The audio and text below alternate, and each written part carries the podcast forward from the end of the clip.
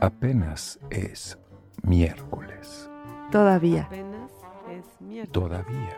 Apenas- Todavía. Todavía. Vía. Apenas Vía. es Vía. miércoles. Día. Vía. Es una estación de tren. Chu, chu. ¿Es una estación de metro? Es un día. Es un señor, el hombre que fue jueves. Miércoles. No, es el señor que fue miércoles. Era el señor que fue jueves. Es ¿no? el señor que fue miércoles, el compañero de Robinson Crusoe. Estoy No, confundida. no, ese es viernes. No, era miércoles, ¿no? Como el miércoles es el nuevo domingo. Comencemos. Apenas es miércoles. Y bueno, así uno se suena como si fuera más bien la hora nacional. Siempre me pregunté cuando oía la hora nacional, o más bien cuando quitaba el radio, cuando empezaba la hora nacional, ¿por qué no había una hora internacional?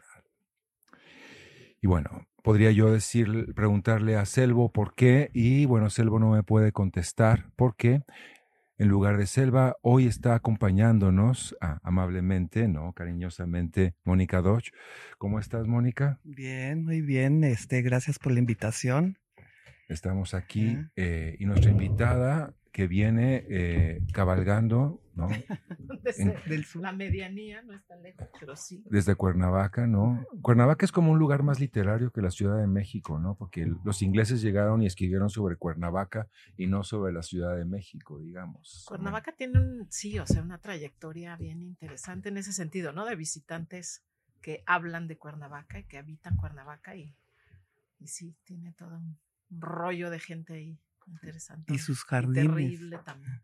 Ana sus Ortuño, sí, dije tu nombre, ¿verdad? Ahora, Ana Frank ya lo Ortuño. dijiste, querido. Sí, para que se queden todos. ¿Y quién es la invitada? ¿Quién Soy es? yo. Ana, Ana Franco Ortullo, que eh, la podemos vender como una poeta, digamos. ¿no? Una poeta eh, eh, que rompe con los estándares de la poesía. ¿No? En eso, pues vamos un poco, no sé si de la mano o de los pies, pero eh, preguntándonos si eh, eh, simple y llanamente recitar tiene algún sentido, a dónde nos lleva, si nos lleva, si es más cerca o más lejos, ¿no? Justo estábamos hablando de un gran performancero poético fuera del aire, ¿no? De, del maestro Raúl Zurita, al que queremos y admiramos, y nos preguntamos justamente, no, eso me, no, me pregunto más bien yo, no te quiero meter en mis dudas, ¿no? Sobre, sobre cómo es que la poesía es una forma de discapacidad o no, en ese sentido. Pues yo creo que sí. A ver, siempre me he preguntado, por ejemplo, en cuestiones de afasia, y tengo una prima que se dedica a trabajar con afasia, y es una de las preguntas que alguna vez le formulé. Cuando tienes una caja de palabras determinada, que a lo mejor no, donde no hay adjetivos o no hay sustantivos, de todas maneras tienes que ser capaz de armar un poema, ¿no? Entonces, en ese sentido, digamos, en el sentido de lo fragmentario, que a mí me gusta trabajar muchísimo con lo fragmentario, donde está el hueco, hay una forma de discapacidad, dijiste, usaste esa palabra. Ajá. Yo creo que sí, que es una, que es un, que es un hueco. Hay un hueco ahí en el poema. Tiene, a mí es la parte que me interesa, digamos. Claro. Es escritura ro- rota, eh, inasible, que no está, que no se va, que no se va a dar fácilmente. Tienes tú que construir sentido, ¿no? Y trazos. A veces fluye, ¿no? Como, como las, las maremotos estos de, ¿cómo se llama? No es Kobayashi, ¿o sí? O si es Kobayashi. No sé. Eh, la- pues esta, esta estampita emblemática japonesa, sí es el Kobayashi, no. Ayúdanos, Emanuel. Chicos, help. No nos quieren ayudar, bueno, no importa. Wikipedia, tierra- Wikipedia. No, el- ¿No? el- esta estampa del maremoto, tal cual, de la ola. Mm. Sí. La gran ola, disculpen, ¿no? Maremoto y gran ola no son lo mismo, yo lo sé. No, en el maremoto no Ya, puedes sé. surfear y en la gran ola sí, tal vez. Puede ser, nunca he surfeado. Yo tampoco. ¿Tú has surfeado, Mónica? No. ¿Te Pero gustaría mis surfear? sobrinos, mis sobrinos, sí tengo un sobrino que, ¿Hace surf? le encanta surfear en Playa del Carmen y ha estado en Europa, viviendo en Europa y lo primero que hace al regresar a su casa es, bueno, porque ahí nació, Ir al es mar. surfear. Qué chido. Y sí, increíble, pero tiene su grado de dificultad, ¿no? Es Ah, no, cosa, enorme, me imagino que sí. sí. Un control de cuerpo, un balance. una fuerza equilibrio. increíble, equilibrio, claro. Un trabajo corporal serio, ¿no? Sí. Recuerdo esta película de los setentas que se llamaba, llamó El Gran Miércoles. Es un miércoles como, como hoy, justamente. Ajá. Big Wednesday. Y es sobre un día en California que hubo unas olas espectaculares que nunca ha vuelto a ver y tres amigos que viven vinculados por el surf que están en ese momento y pueden, pueden experimentar eso, no pueden tomarlas, como dices. ¿no? No, a veces ella tiene mejores palabras que yo, ¿qué vamos a hacer? Así sucede. Espérate, quién Tomar sabe, quién ola, sabe. Tomar la ola. Sí, muy bien. Tenemos que hacer un proyecto, ¿no? Así como para, para el FONCA, de poetas y artistas que surfean. Ay, Vamos a ojalá, surfear. estaría bien. Sería No. una, una buena renovación existencial, decidir surfear. Es algo que jamás se me ha ocurrido, o sea que quedaría por, se- por sentado que no, que no voy a poder. Entonces está chido que, Bueno, que digamos va. ¿Te ha interesado hacerlo? Claro que eh, formalmente no, digamos que estaría en la lista de deseos en el número 28, pero ya sé que no voy a llegar al 28, entonces pues todo bien, ¿no? Ujú. Tú sí tienes una bucket list. No la tengo, dicen pero con esas cosas pienso que, que, pues no sé, aprender japonés, pues, eso está en mi número 154, no, no me interesa demasiado. Surfear estaría bastante antes, pero no voy a llegar, a menos que hagamos el proyecto del Fonca, entonces ya la subo como el número 7.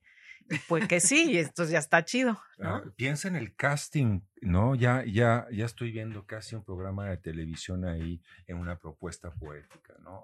Poetas surfers, ¿no? Podrán o no podrán con la ola, ¿no? Y esta semana tenemos a Pero Ana tipo Franco reality. Ortuño, Ana Franco Ortuño que ha estado entrenando en las en, la- Ok, en eso me Mazatlán gustaría, sí me o en- y eh, y que estuviste entrenando, no, estuve más bien meditando sobre la ola. Exacto. Sobre el entrenamiento. Pero sí, por ejemplo, en tema de realities y esas cosas, yo que cocino, siempre estoy segura de que me van a correr a la- en la primera sesión, ¿no? Imagínate en, en uno de surfers. Primera sesión Pues de, qué? de no. compartir la Ajá, o sea, no sé, viste que van, van pasando como Ah, ya, ya, pruebas ya, y entonces te corren, sí, ¿no? sí, te sí. corren así. Sí, Pues a mí me iban a correr Pero no, no de muy tu casa. No, de mi casa, ¿cómo crees? Ah, Ahí no, sí, pues es no, que ese es mi territorio. Claro. O sea, si hiciéramos un reality de surfer, poetas surfers, pues, pero tendríamos que ir nosotros tres que nos surfeamos, porque debe haber surfers poetas y nos van a ganar. Seguramente. Entonces tenemos Todos que. ellos hawaianos, según duda, ¿no? Como ¿Será? el que salió de ¿No como gringos? digamos.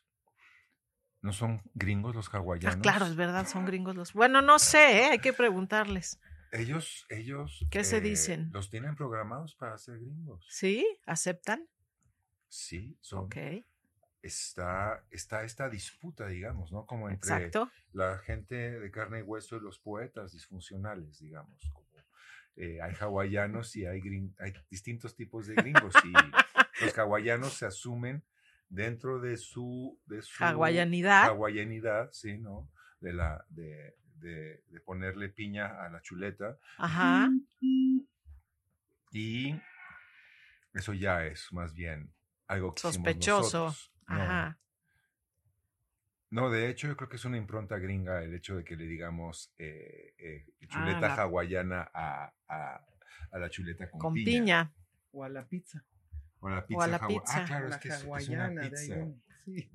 Si no, jamón, jamón y, y piña. nosotros, Sí. no, nosotros no conseguíamos nuestras pizzas de, de Hawái, pero los gringos sí. Entonces era como un lugar común, ¿no? Le pones piña y ya es hawaiano. Y eso por extensión. Y en términos de impronta cultural a partir Ya. del 45, ¿no? Lo hawaiano Bimbo, Tiene ahí. piña. Sí. Ok. ¿no? Es como la, este, el- era Babalú y Hawaiina, ¿no? Nosotros, Ajá. pobres niños, no sabíamos que Babalú era un rolón, nada más oíamos no, yo no esta, este, esta des- des- desarticulación del Babalú para vender heladitos de la Nestlé. Qué rápido piensas, Polen. Vamos, vamos, vamos así, ya hicimos Sí, siete ya, trayectorias. Está bien, hay que seguirlo. Mm. Ah, Uno de mis grandes maestros más admirados, porque sí he admirado a algunos de mis maestros, es Gabriel Baez. Y parte de lo que me fascinaba de trabajar con Baez era que está pensando en 15 niveles todo el tiempo, entonces había que seguirle la pista. Y eso es chido, me gustaba. ¿Y a ti hay que seguirte la pista de esa manera? Yo creo que un poco sí. Mis, por ejemplo, yo doy clases en secundaria y daba clase en preparatoria y mis pizarrones son súper caóticos y los, los chavitos me les gustan. O sea, pongo líneas y trazos y flechas para todos lados. Y ahora por primera vez tengo un alumno eh, que, que- que es como mucho más cuadradito, ¿no? Así, no, no le fascina el caos para nada, no puede con el Mm, caos mm. es chiquito, tienen 13 años o no sé cuánto, y se acercó y me dijo, tu, tu pizarrón es un desastre, o sea, yo, yo con esta clase no, no puedo, ¿no? Entonces me regañó y yo se lo agradecí, me pareció muy divertido y ahora con ese grupo trato de ser un poco más ordenada, pero me gusta el tema de los muchos caminos. Ujú. No acaba sino de ser. ¿Y de qué, de, de qué das clase? No de sé si- español, de español en secundaria, en segundo de secundaria. Eso es literatura eh, universal, digamos. No, es lengua, es lengua. No, o sea, no, sí Ya- ya tenemos cambió- textos ya cambió- literarios. ya cambió el programa entonces. Es que yo estuve en la secundaria hace mucho tiempo. y- Pues la, la- la literatura empieza, digamos, a partir de tercer, sí, obviamente siempre lees textos literarios, ahora ya también se están modificando las cosas, pero de pronto entraron textos que se llaman textos eh, como más útiles y entonces empezamos a trabajar con, ya saben, con el, el instructivo del refrigerador y cosas así un poco extrañas que Ujú. pues había que llevarlas a la dimensión poética para que desde mi perspectiva funcionaran, pero bueno, hay literatura siempre, pero el enfoque es lengua, no es todavía literatura. En prepa ya el enfoque es literatura. Ok, no. Entonces, a mí me tocó cuando todavía era, era más, el primero era lengua y cómo entender y cómo entenderse y ya en, en segundo y en tercero fue eh, dos niveles distintos de literatura, la, la universal y la regional. De hecho, Ujú. recuerdo que en segundo tuve que exponer dos poetas, ¿no? Tuve como, había gente que, que contaba novelas de Verne o, o cosas por el estilo, pero a mí me tocó Pablo Neruda y Rubén Darío. Ok. Y les declamé eh, Perdónala, Señor, a, a estos pobres niños, yo siendo un niño también, y acabó siendo un- una comedia de situación. Claro. Perdónala, Señor, y todos se reían. Ja, ¿Cuántas veces va a decir perdónala, Señor? Y digo, bueno, sí. ¿Y todavía te acuerdas? de Perdona la señora, todavía lo puedes. O sea, te- se te Que quedó sí me para acordé, siempre, sí la puedes recitar, No, no me, no me lo sé, me sé ese, ese. Solo el versito, Y bueno, puedo escribir los versos más pinches esta noche, ¿no? obviamente. Siempre se puede. Neruda pudo todo el tiempo, pero bueno, ese es mi problema con Neruda y con la, con la poesía que es más o menos oficial y que nos ha afectado de una manera u otra, pero en los últimos 30 años he visto que existen como que, eh, que son más visibles, por ejemplo, las... eh, ¿Cómo se llama cuando haces un hoyo en, en guerra? Trincheras. las trincheras eh, en el mundo del arte y cómo, cómo funcionan, si se articulan los distintos grupos y, y dentro Ujú. de, de- de la literatura siempre hay como una línea oficial que es como aburrida, tétrica y, y, y lela, o teta, no, teta es la palabra, ¿no? Ujú, Es más, más de nuestros tiempos. Y eh. Sí también, aquí no me tocó. Esa es más vieja. No me tocó, no me tocó darla, pero yo creo que por ahí viene el ser teto o no serlo, ¿verdad? Pues puede ser. ¿Quién sabe? No, sí, no sé. ¿Será? Pues es una de las cosas que a mí me apasionan de, de, de las cosas que decimos, de dónde viene lo que decimos, ¿no? Y justo nunca se me había ocurrido vincularlo, aunque es como prácticamente obvio y evidente, ¿no? Pensar en tetas y en pensar en tetos, ¿no? Que es como sigues Sí, O sea, es Puede como ser. esa expresión, perdone, se público, te la sigues, te la sigues mamando. la- te la sigues mamando, claro, ¿no? sigues. Te la O- o, mamas. se te escurre la leche, la por leche acá. por las comisuras. Ajá. Mamón. Mamón. Pero mamón ya tiene otro sentido. Sí, ya, ya es, ya hay un... Ya, Aquí en ya México, como- ¿no? Ya hay como una, ya hay como un cambio, ¿no? Ya no es mamón, sino mi rey. No, el Mm, mamón ajá. se ha, ha mi reizado, ¿no? Ya, ya no tiene que ver tanto con la teta que consume como con el, el que me ves que, que tiene o el poderío o la extensión que Ujú. tiene o eso que lo hace también un mamón, ¿no? Que sea tan consentido que sea insoportable. Ujú. Saludos a todos los mis reyes que nos escuchan. Sí. Pero yo creo que esa jerga ya también es vieja, ¿eh? Yo no sé los chavos ahora cómo se dicen, así, ¿no? Pero tú te comunicas con ellos, tú debes de Pues sí, saber. pero no, no, mm, o sea, no me sé todo su slang, digamos. Pero sí creo que Teto ya no. Es de los Este, mi rey 80s. no sé. Ajá. Mi rey sí que era como más contemporáneo. como más pero dos milero, pero, no más de mediático, ahorita. además. Ajá. Que viene como de Luis Miguel, supongo, una cosa así, muy, ¿no? Luis mi rey. Ajá.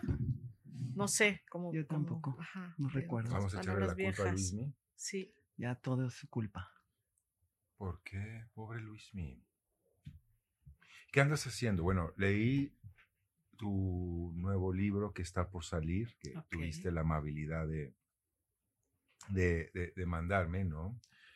Aquí Mónica no lo ha podido leer porque eh, eh, pues no, no entró a ser eh, selva en lugar de selva. Es la es Mónica, entonces la única selva en este momento. Dijimos que selva y es Selva selva. Está, y Selva está enferma y esperamos que se, que se mejore, ¿no? Dice que no está tan, que no está tan grave, ¿no? Parece que eh, le dio una enfermedad que estuvo de moda hace unos años. Ok. Y eh, viene como el comeback de, de esa moda, pero más pero leve. ya espero. vacunados. Sí, Ajá. sí, ya todos estamos vacunados como perros, digamos. Es una mala expresión estar vacunados como perros, pero es fácil de decir. Es fácil de pensar. Bueno, porque estamos vacunados también como niños, ¿no? Como bebés. O ya no vacunan Pero a no los lo bebés. Sí decimos, vacunan es a la, los la bebés. figura, la figura es la que, la que me... ¿Te gusta la idea de No, la no es que me perro? guste, es la que estamos vacunados como perros, pero no decimos estamos vacunados como niños. O vacas. O, va- Por ejemplo, que, eh, y cada quien puede contar. Pero así. No, estoy bien, gracias.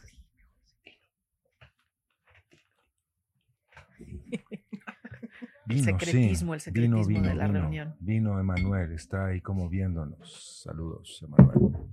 Tal vez se incorpore en algún momento a la conversación, pero por lo pronto nos está mirando. Muy bien. ¿Qué andas haciendo? Manuel. bueno, estábamos hablando de tu nuevo libro que eh, tiene como eh, tema fundamental la casa y la figura que se forma en términos visuales con la palabra casa. Ajá. Ese es como el primer impacto. Sí, es una relación, bueno, muy evidentemente de encierro. Es un, es un texto pandémico, digamos. Yo pensé que en la pandemia no había hecho, no había podido escribir nada y de pronto salieron estos poemas. Son poemas muy breves, en general mis poemas son muy cortitos. Y mm, de pronto fue como una inmediatez en el espacio de la casa. Y entonces empecé a observar, me, me interesaba la tensión que se hace en una pareja cuando tiene muchos años de estar junta y hay este cansancio, pero al mismo tiempo esta necesidad del otro, ¿no? Y esa, yo no lo he vivido, yo tengo pocos años con mi pareja y estoy en un momento como pues muy incipiente, pero es fácil imaginarme a estas alturas del partido ese, ese, esa especie de desgaste y al mismo tiempo de necesidad del otro, pero una necesidad positiva. Y la casa, que sí es un espacio que para mí es, digamos, ritual, em, pero muy cotidiano en el libro. Pues eso, empecé a crear como pequeños escenarios alrededor de la casa y el juego un poco de la palabra, de la forma de la palabra, ¿no? Entonces, la casa es la casa y tiene forma de un caparazón y una escalera, por ejemplo, es parte de los versos. Y entonces sobresale la C y la S, ¿no? Para ir como siguiendo un poco las curvas de la casa. Y de pronto nos mudamos a vivir a una casa que tiene justamente un- una trayectoria de caracol. Entonces ese, ese circuito me empezó a, en el, en el que además es muy chiquito, pero de pronto sí nos perdemos y nos tropezamos y entonces es divertido. Entonces empecé a trabajar con ese tipo de formas circulares dentro de la casa y, y de eso va, de eso va el libro. Un poco también haciendo como una espiral y la segunda parte baja hacia un rollo de minas que me, que me interesa como un contraste, ¿no? Con la casa supuestamente amable, digamos, pero por lo pronto segura. Sí, sí, me, eh, me dije, son dos momentos en el mismo libro porque acabas hablando de, de minas justamente. Ajá. Es como la contraparte de lo femenino, ¿no? También la, esa violencia del espacio de las minas, básicamente contra los hombres, es decir, como, como gremio minero, ¿no? Pero, bueno. ya me adelanté, ya me adelanté, querido. No quiero ser polémico aquí, pero ah, eh, sí, la, sí, la, la, profundidad, la negrura, en términos, digamos que orientales, es el yin, es, la, lo femenino. Justo ahora que está de moda la nueva serie de con Jodie Foster, que, que, transcurre en Alaska, ¿no? O sea, te dicen, mira, es el 21 de diciembre, ahí está el último, la última puesta de sol hasta creo que febrero, ¿no? Van a estar en una noche larguísima mm. ahí. Y cómo eso es un territorio mágico, oscuro y femenino. Ok. En esos términos. ¿Y cómo se construye esa dimensión de lo femenino? Es una en esa oscuridad. Bueno, para empezar, eh, es una serie de televisión que originalmente era como muy masculina. Ok. Eran, eran como Woody Harrelson y, y, este muchacho, el otro que es como narizón también igual que él, eh, eran como el lado, lado claro, el lado que busca esclarecer. Y acá son dos mujeres. Es Jodie Foster, esta otra actriz que eh, creo que es de, origen esquimal, no lo sé. ¿no? Podrían corregirme, queridos.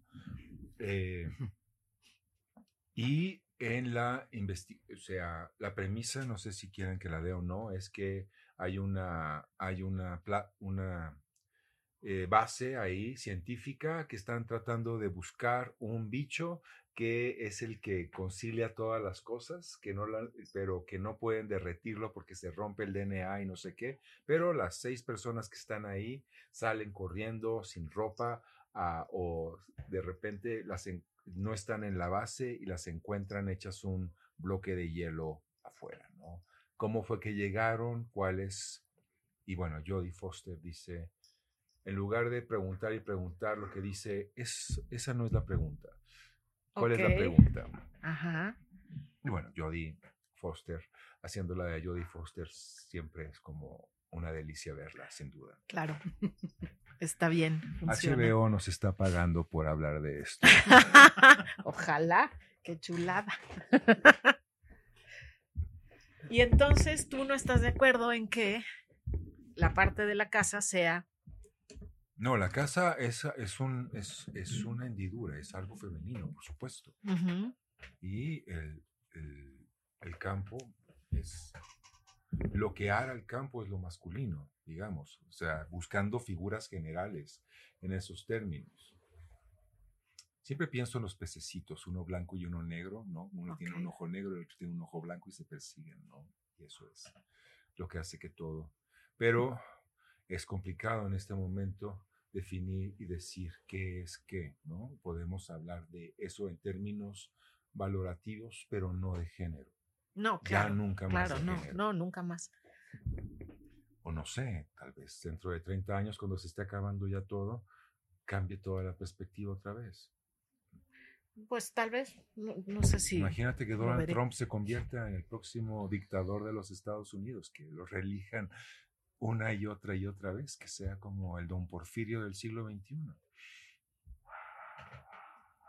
Puede ser, todo puede ser, porque el mundo nos sigue dando sorpresas. Lo que uno está casi seguro, o yo, a mí me ha pasado con frecuencia que yo creo firmemente algo que es lo que no todo el mundo cree, la inmensa mayoría de gente no cree, entonces no sería difícil, ¿no?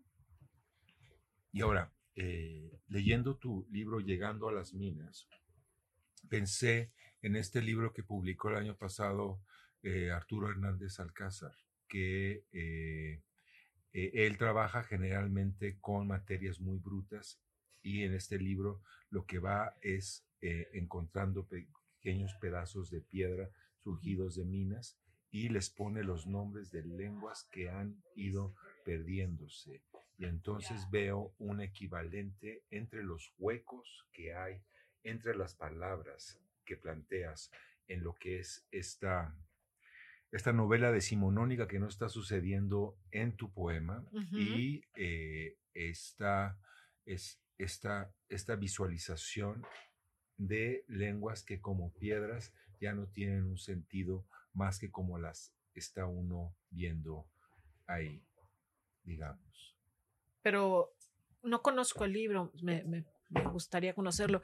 Y, es como fosilizado, digamos, es decir, ¿alcanza ese nivel de, de, de significado la, esa piedra o no? ¿O ya está completamente muerto el, la posibilidad de significarlo? No, no son fósiles en ese sentido. Es, Ajá, solo la piedra. Es piedra eh, sacada de cantera, generalmente. Arturo, si nos estás escuchando, ilumínanos al respecto. Sí. Me gustaría, lo voy a buscar para ver cómo, cómo podemos estar ahí dialogando. De hecho, fue parte de los libros que, que publicaron hace un par de años eh, sobre nuevas formas de acceder a, a, a, lo, a lo poético fuera de los elementos convencionales. Ok. Pues en el libro yo intento sí hacer como ese balance o ese equilibrio, no sé, ¿no? Más o menos una trayectoria hacia el arriba y el abajo y que se contradiga.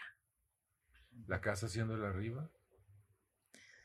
Pues mm, sí o no, es decir, no, no, justo el libro es como el libro de las contraindicaciones, entonces parte de las premisas del libro es como es el arriba, no es el abajo, ¿no? Y al revés. Entonces. Ah, lo dices, claro. Ajá, ajá. Como que es. La idea es que, pues, no sabemos qué es el arriba y qué es el abajo. Ninguno de los dos es tan amable, es decir, la mina claramente no lo es, pero la casa tampoco lo es, ¿no? Aunque tiene otras cargas emocionales. ¿Qué piensas tú de la casa? Estoy de acuerdo, es un lugar donde suceden muchas cosas, una casa. Es bien compleja claro, la es complejo y las relaciones sobre todo, es el espacio que habitas pero con otros, en el caso de que sean varios, ¿no? Si estás solo, bueno, convives de otra manera, pero sigue siendo un lugar donde hay mucha, suceden muchas cosas al mismo tiempo pero estás lleno de fantasmas, incluso si estás solo, ¿no? Es decir, la casa se habita en dimensiones que no son la, la, dimensión de los objetos, que es una de las dimensiones que me gusta también muchísimo, las cosas, ¿no? Más que los objetos, la cosa. Y la cosa como está cargada de, de rutas, de significados, de puentes, de, de huecos hacia quién sabe dónde, ¿no? Exactamente. Entonces, aunque estés solo, yo viví sola muchísimos años y digamos que la primera parte del libro está también pensada en esa dimensión y es, pues, todo está rumorando siempre, ¿no?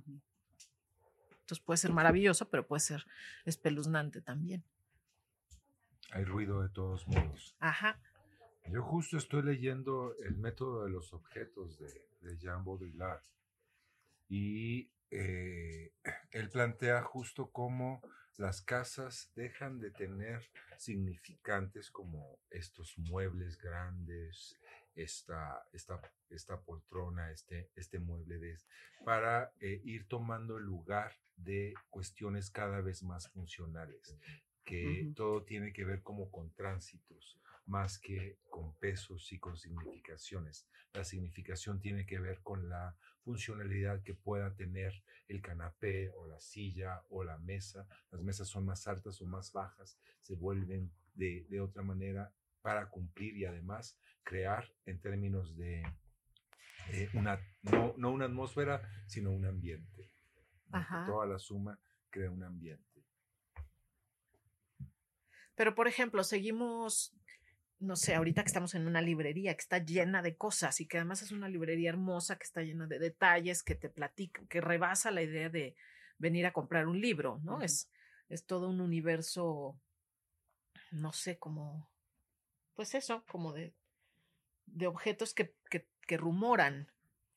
Pues no, siguen vivas, ¿no? No sé digamos que el minimalismo es un lujo, es más caro el minimalismo, puede parecer, podría ser contradictorio, pero no lo es, ¿no? Sí, el, el minimalismo es caro, pero tú, de todos modos, por ejemplo, en tu trabajo, en, este libro al menos, hay una, una, una apuesta por lo minimal, por... Incluso hay como dos o tres palabras que, que me quedé pensando en ellas y digo, claro, esa palabra cabe mejor o esta palabra no cabe tan bien, pero tiene su función en ese sentido y como dices, en gran medida lo que impera es el espacio en blanco que, eh, que leemos con una velocidad luego pasmosa. Ajá. Sí, digamos que en, mis, en los poemas me interesa despojar de, de, todo lo más posible, al grado que de repente sí hay como un reclamo muy frecuentemente por el sentido, ¿no? La, la mayoría de la gente me dice, uy, no entendí nada. Pero bueno, ese es un reclamo que hace rato no, no me interesa demasiado, no me preocupa, pues, ¿no? Pero sí, sí pasa por el despojo. ¿En algún momento te, angustiaste porque te dijeron, no entendí? Pues no, nunca me angustió, pero me caía gordo y ahora ya me da igual. O sea, no me angustia. Pero es en otro nivel de Nintendo, entonces. Eso Ajá, exacto, exacto. Avancé como uno, yo creo. o dos, con suerte dos. Sí, ya, ya el, el reclamo del sentido, ¿no? no me preocupa, ¿no? No sé. Me haces pensar en poetas que son muy claros como Jaime Sabines, a los que dejé de leer hace muchos años, por ejemplo, pero que como Neruda en ese sentido, eh, o eh, pensando en la pipa de agua que, llama, que, pidieron hoy en la mañana a dos casas, bueno, hay una clínica a dos casas, y que estuvieron oyendo eh, cosas como no volveré y no cantaré. Y, Digo, ¿cuál es el apil, no? Usando además una palabra que no es en español, ¿no? ¿Cuál es el encanto? ¿Por qué podemos eh, agarrarnos de esas cosas. De y digo, ¿por qué no hacemos versiones como a la Tom Jones o digamos que, que Lounge de No Volveré, ¿no? No volveré, así como flanesesca. Te lo juro por Dios que me mira. Bueno, Markovich Clayson, yo creo. Carlos Markovich. Ajá, no la conozco. no la conozco. Pero bueno, eso nos da excusa como para escuchar una canción y dejar descansar a nuestra invitada dos minutos. eh, eh, la primera es, ¿cuál quieres? Preséntala para que la tenga que buscar nuestro Bueno, es que me, me pediste tres canciones, entonces eh, yo mandé tres canciones que me gustan. ¿Qué será? Bueno, podemos eh, justo apelar a la de, la de Ampersand, porque ese es un poema y es un poema clarísimo y hermoso, ¿no? Un poema que suena viejo y que ellos vienen de Ricardo Yáñez, ellos trabajaron con Ricardo Yáñez. Ok. Entonces está bien interesantillo. Tendrás que hablarnos al respecto de ellos después porque sí estamos como... Pues no sé mucho, pero me gusta, está linda esa canción. Eso es una buena respuesta. Bueno, volvemos con Ana Franco Ortuña. Aquí estamos Mónica y yo. Apenas es miércoles. Ya te adoptó la gatita. Yo encantado. Eso es un signo también. Vamos. No es Octavia. No es Alejandro. No es Eusebia. Tampoco Eduarda. Ni Ricarda. Ni Armanda.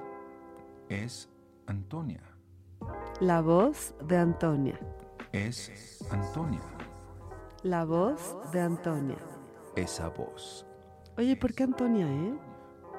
Porque no es Antonia. No, Polens, es por la librería. Esta es la radio de nuestra librería, Antonia, la oficina del libro. Somos una librería en la colonia Condesa con libros increíbles y extraordinarios de segunda mano, pero muy bien selectos. Muy bien selectos. También tenemos talleres. Y café. Eventos, lecturas y sobre todo radio. Estamos en Antonio Sola 67A en la colonia Condesa. de Antonia. La oficina del libro. La voz de Antonia.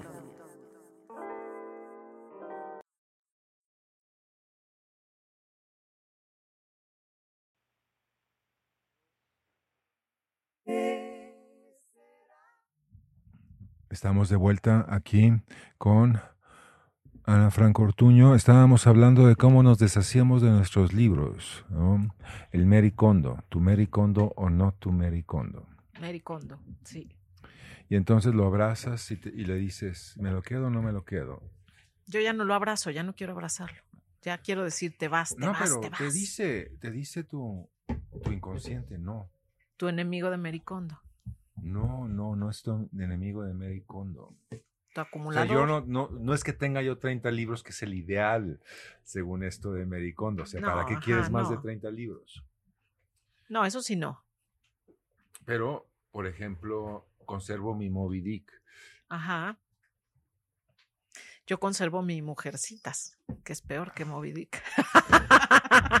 es más, tengo un Tom Sawyer, esto se los voy a contar porque es muy hermoso.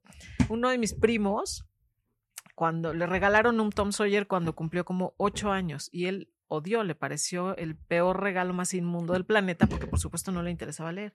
Y entonces escribió atrás, te maldigo Tom Sawyer y corrió a regalármelo. Y entonces yo, pues esto es que les diré en 1979, no sé, no tengo ni idea, no me acuerdo, pero por supuesto yo conservo el Tom Sawyer maldito y ese no lo voy a, no, no me voy a deshacer de él. Pero ahí ya pasamos a, a esta cuestión en la que se objetualiza el libro, ¿no? Tú también trabajas dentro de tus eh, proyectos y, y alcances la objetualización no solo de los poemas, sino de los libros. Sí. cómo es que los libros funcionan como artefactos y en esos términos, por ejemplo, amado público, si quieren comprar un libro y no leerlo, están en todo el derecho de hacerlo. O sea, si nada más quieren rellenar espacios en su casa, para eso son, ¿no? En lugar de poner figuritas, pones libros, si se ven bien o se ven mal, ¿no? En ese sentido, Bruguera hizo estas ediciones en los setentas con de, de pastas duras que para que se para que lucieran y ajá. azules Dura- estridentes, ¿no? Con dorado y, verdes. y- ajá. y vieras que Eugenia Grandet estaba en el librero, aunque no tuvieras que leerla. No, Sí. lean a Eugenia Grandet, no, no lean a Balzac. Una, le- hay un libro, creo, de Balzac que vale la pena y todo lo demás lo podemos tirar, por ejemplo. Confieso si que lo leí de- poquísimo De acuerdo. ¿Cómo? y ya lo olvidé. No, dice Es que ya me- Balzac, estoy distraída porque estoy pensando que casa. pongo ahora, sí, pero no te preocupes. no, no, eh, no tiraría Balzac, Balzac, para nada. No, hay uno que, que es como de, como de espantos de Balzac, que es como su mejor libro, No lo leí. ¿No? No, Yo entre Balzac y. Flaubert me quedo con Flaubert. por yo ejemplo. también. Flaubert es como el, el Cervantes de los, de los eh, franceses, digamos. Reinventa la novela romántica y la convierte en esta cosa estrafalaria gigantesca. Y, Mm. sí, no, Sí. Balzac. Había un, La piel de zapa, ese es como el libro de, de, de Balzac. De Balzac. Que es Sí, algo que se va haciendo cada vez más pequeño. Es como, es como la capa que se encoge, la piel de zapa, que le Ajá. vas pidiendo deseos y se va reduciendo y reduciendo. Es como el presupuesto, digamos. es Como una el novela moral, es una novela económica. También. El cuero del nosotros. Te vas haciendo chiquito. Pero Se sí, va colgando el cuero también. También, también. También. Ni modo. lo esa, esa relación que podemos tener con gente que escribe demasiado o que pinta demasiado o que esculpe demasiado, ¿en qué mo- momento, o sea, no? Ah, Si no, si no vas a hacer performance leyendo todos los libros de Balzac, ¿para qué leer a Balzac en ese sentido? ¿No? Si no tienes como una muestra en los términos que nos ha enseñado la modernidad de, güey, pues lee la piel de zapa, no leas Eugenia Grandet, ¿no? Para eso mejor ve la versión francesa que hicieron para la tele. Pero se quedan en el librero o se van del librero. Porque esa era la Esa es la pregunta. ¿no? Eso depende de cuántos libros tengas. La gente que tiene a Eugenia Grandet en, en- en pasta dura y, y, eh, de adorno, no es que le estén llevando libros de, eh, no es que tengan libros más allá de los que ellos mismos adqui- adquieren, ¿no? De esa colección, quizá.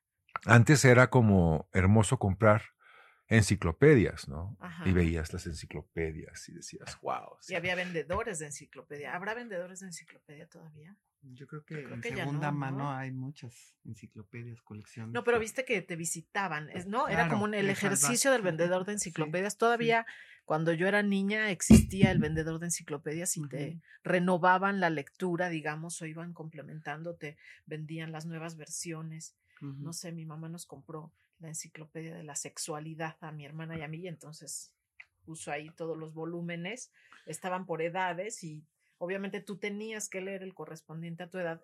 Evidentemente No lo hacías. leíamos el último, ¿no? Que era el interesante. pero, Pero era vía un vendedor de enciclopedias. Mm, ujú, Yo creo que ese es uno de los empleos que ya se extinguió. ¿Alguien sabe si existen los vendedores de enciclopedias? pero ahí que nos estás lo planteando cuente. todo un performance. O sea, habría que hacer una nueva enciclopedia, ¿no? En términos como eh, franceses y performativos, ¿no? ¿Qué tipo de enciclopedia podríamos vender de puerta en puerta? Ok. Una mini enciclopedia pequeña. O un juego como este de sellos, que es una mini, pues, este,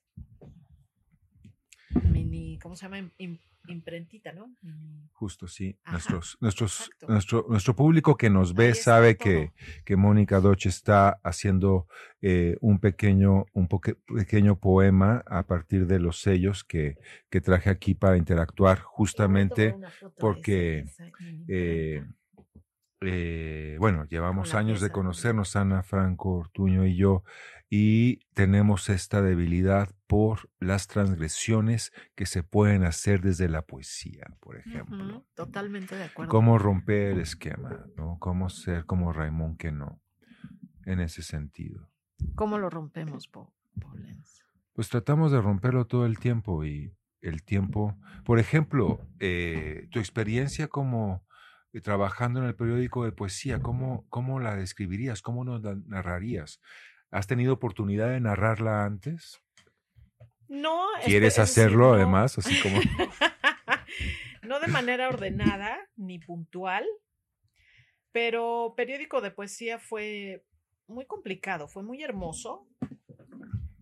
Em, fue un espacio en el que, digamos que toda la fantasía de estar cerca del mundo poético vivo se cumplió y no, porque de alguna manera cuando eres estudiante de letras crees así, ay, los escritores, y entras a la universidad con ideas medio doradas y ya luego pues ya se van como acomodando en el mundo y terminas por entender que es una burocracia como cualquier otra, ¿no? Es decir, la gente es gente y hay alguna maravillosa y hay alguna que no es tan maravillosa y pues ahí quedó. Entonces esa parte, la parte humana, eh, me tropecé con gente chingona, ¿no? Brillante, adorable, maestros, amigos, gente queridísima y con pues, otros que son simplemente personas del universo poético nacional y que lo que sí sucede es que el libro se desvincula de, de su autor, por ejemplo, o de, de la autoría, ¿no? Es decir, ya no es o no, o todo lo contrario. De pronto ahora leo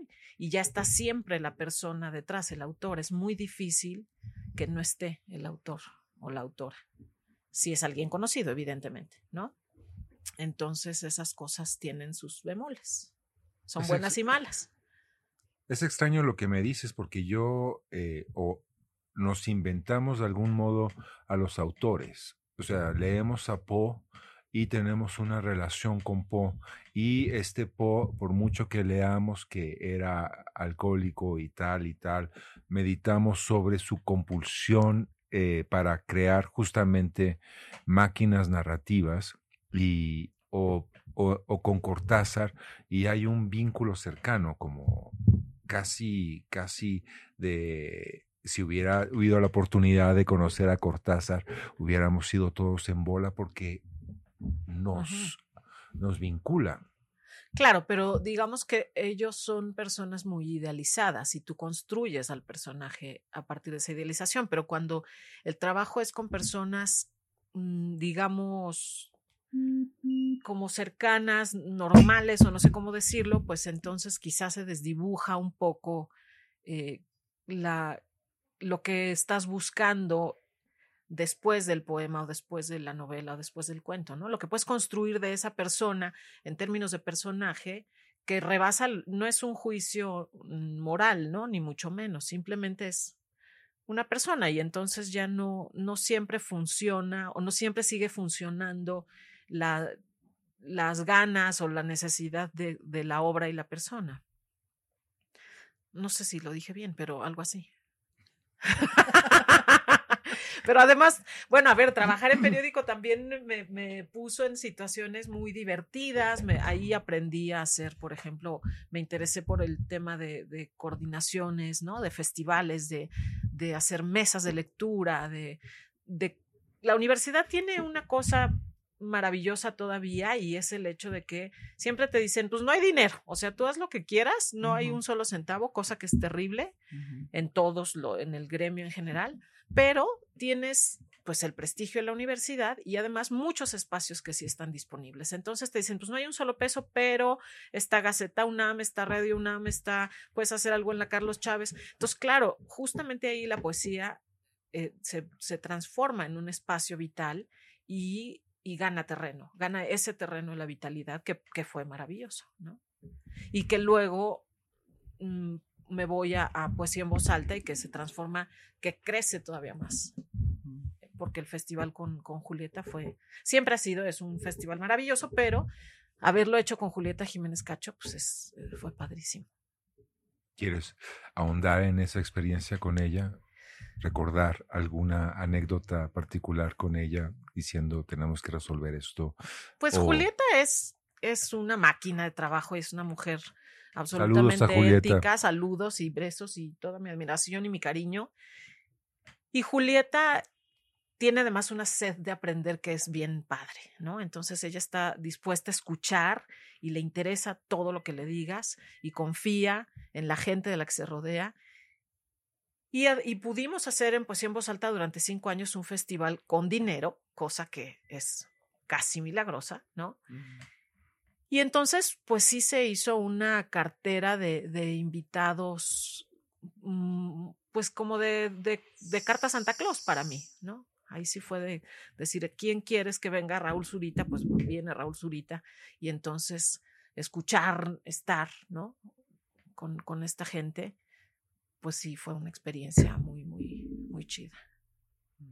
Y no solo Raúl Zurita, pues. De repente, por ejemplo, perdimos de vista eh, como el universo de la poesía expandida y esto, y no sabíamos si era porque había muy poca gente, genuinamente había poca oferta, o porque el medio también es chiquito y entonces te, te acostumbras a ver a las mismas personas, y entonces de repente dijimos, pues no puede ser, necesitamos saber si hay más gente por allí. Entonces lanzamos un concurso a nivel nacional y gracias al concurso poesía en voz alta, por ejemplo, ganaron los dos de los concursos que recuerdo, eh, David Rojas y, mm, y, ay, espérenme, este amigo oaxaqueño que es maravilloso, César Rito Salinas, con piezas extraordinariamente brillantes, inteligentes, interesantes, divertidas en el caso de David y muy eh, fuertes en el caso de César. Y, pues fue gracias al concurso, ¿no? Gracias a la dimensión que puede abrirse en un espacio como poesía en voz alta.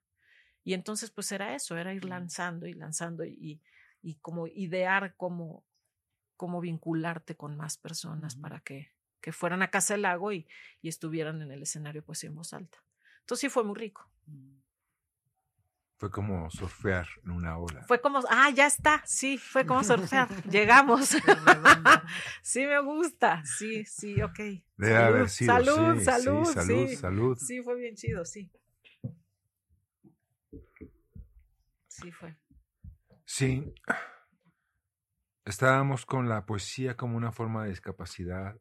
Ajá. Y no. Pienso luego con envidia eh, sobre cómo es que los poetas chilenos o los poetas peruanos eh, se construyen.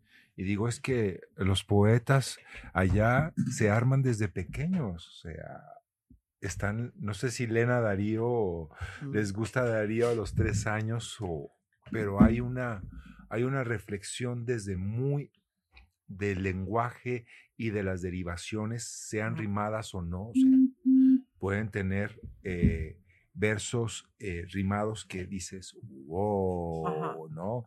Desde Quevedo y desde este otro muchacho que es amigo de Quevedo, ¿cómo se llama? Era el que, el que era ¿El más famoso el de enemigo? Góngora. Góngora. Ajá.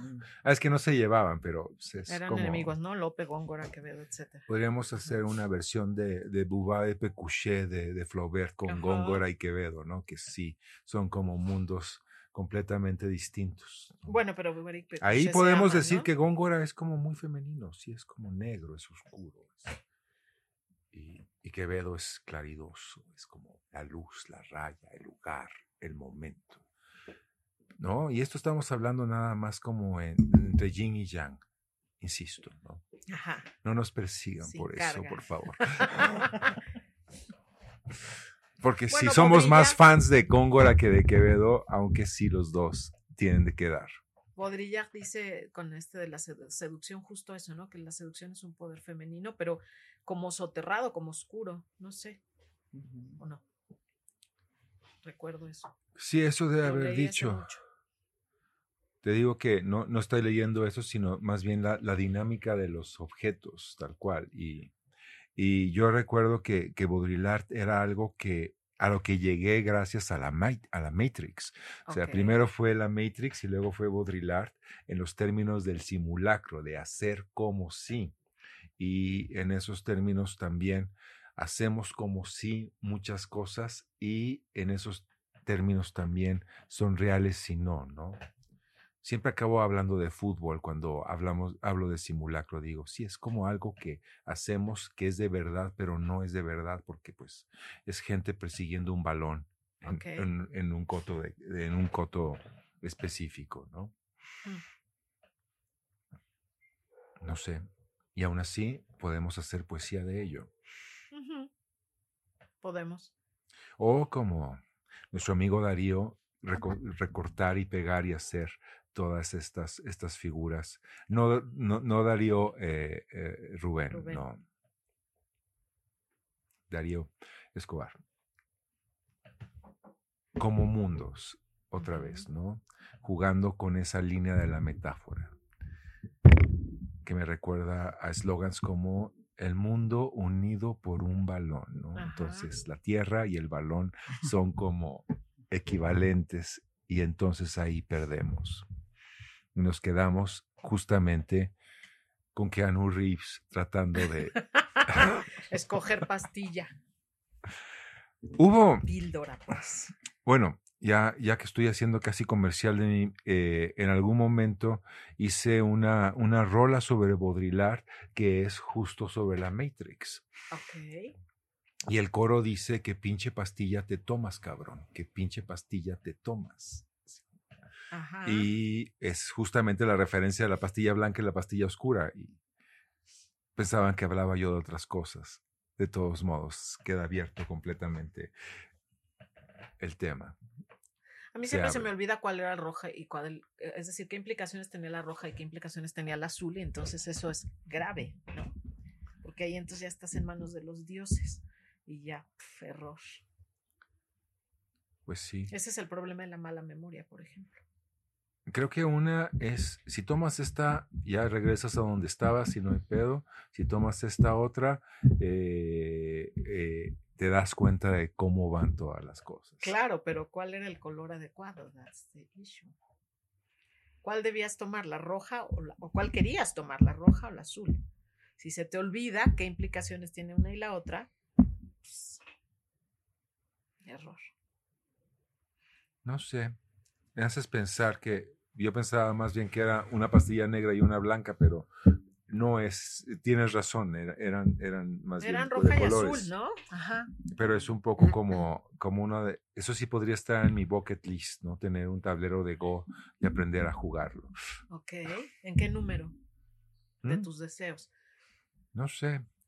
O sea, ¿va a llegar o no va a llegar? Porque yo ya llegué. en la Ya lo, ya lo, ya lo, ya lo invoqué, entonces seguramente tendré y tendré la paciencia para, para hacerlo. llegue. Mm, Eso es bueno. Por lo pronto juego ajedrez. ¿Tú juegas ajedrez? man? No. No. pero mi hijo sí, bastante bien. Lo hace mejor que yo, por eso juego ajedrez. No es que yo, que yo quiera hacerlo, ¿no?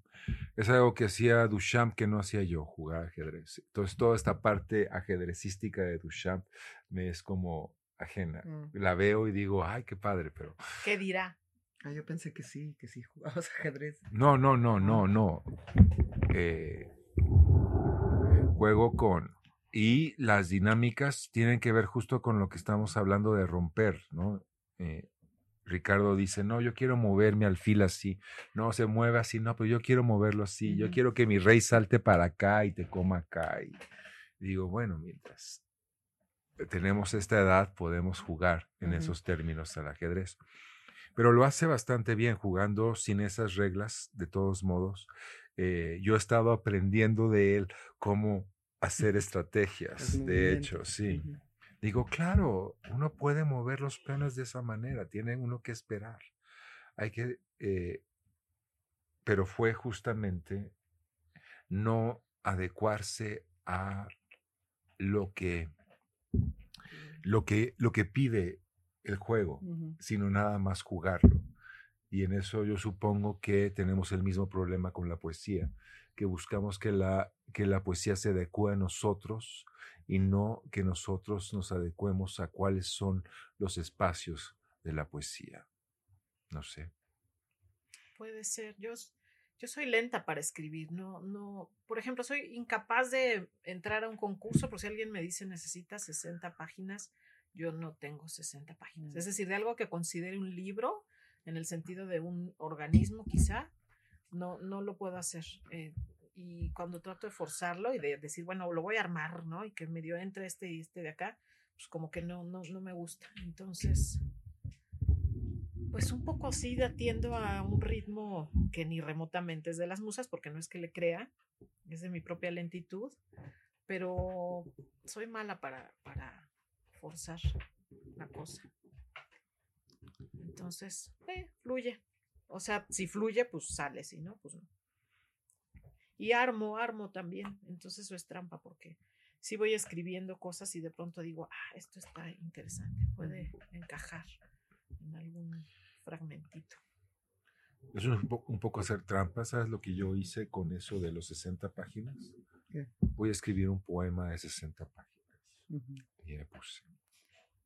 Vamos a hacer épica de nuevo. Vamos a hacer algo que dure eso, ¿no? Vamos a, a poundear, digamos. No gané, de todos modos. Pero tienes el poema de 60 Pero por páginas. supuesto, sí. Tendríamos que hablar de los poemas de 60 páginas. Y en esos términos, así como hay obras que nos resultan significativas, hay libros que nos resultan significativos, ¿no? Pienso en el Trilce de Vallejo que nos encanta y los poemas humanos que no nos encantan tanto, como que, que, que Vallejo era como, como Elvis y luego dejó de serlo, como que se cansó en esos Y- términos. Y, por ejemplo, si no existiera Trilce, ¿existiría Vallejo? No. Pienso que no, aunque pues como los poemas humanos son humanos, pues este we are the world, we are the children, esencialmente. Exacto. Y eso no, no quiero ofender a nadie con eso, pero sí, acabamos en el tropo, ¿no? Es el peligro del tropo, ¿no? O sea, estamos haciéndolo por el mundo y entonces se convierte en we are the world, we are the children, ¿no? Y perdemos. Y perdemos. Pero alguien gana muchos millones. En el caso de We Are the World. No, En se supone que, que, poemas, que No estoy segura. se supone que le iban a dar dinero a los niños africanos, esencialmente. Sí, pero. yo Dijeron, creo que se ha niño, este dólar fue gracias a que... Exacto. ¿Qué Pero hago con luego, un ¿qué dólar, pasó señor? con, con las regalías? Pues eso ya no creo que se los hayan dado a los niños africanos, a lo mejor. Pero piensa en el público que tiene 20, 30 años y dice, ¿qué es eso de lo que están hablando? ¿Qué es We Are the World? ¿Qué es We Are the Children? ¿No? Es una referencia que se queda con nosotros y que Sarpe se pierde y se va a las oscuridades. A la No noche sé. de los tiempos. No sé. eh, me han estado recordando, por ejemplo, que existe esta canción horrible que se llama Hotel California. Y digo, ¿por qué no la podemos enterrar? ¿Por qué no nos podemos olvidar de ella? ¿Qué sigue ahí? ¿Tú cómo te relacionas con Hotel California? No, no sabría decirte. ¿Qué canción tienes Pero así bueno, como me de recuerda ¿por momentos, qué, ¿por qué otra vez esa rola? Ya, no, no. Me recuerda momentos, sí, o sea, me lleva a un momento de mi vida. Ah, pero es. pero no puedo decir que tenga aversión, aversión, Qué bueno que pero no tampoco soy fan, pues. No, no. Había una rola de esa banda que no era tan mala que. Cali- ¿Cómo se llama? And I can't tell you why. No, why. Que además era como parte de una película. Cerraba con esa canción y entonces cerraba como impresionante. Eso nos, nos incita como a otra canción, ¿verdad? Ale nos está haciendo caras de por favor pongan otra canción. Está como, está como, está completamente eh, obsesionado con nosotros, no puede dejar de vernos. Ah, sí, yo no, no vi eso. ¿Qué canción es I la? am a woman. No, esa, esa, esa.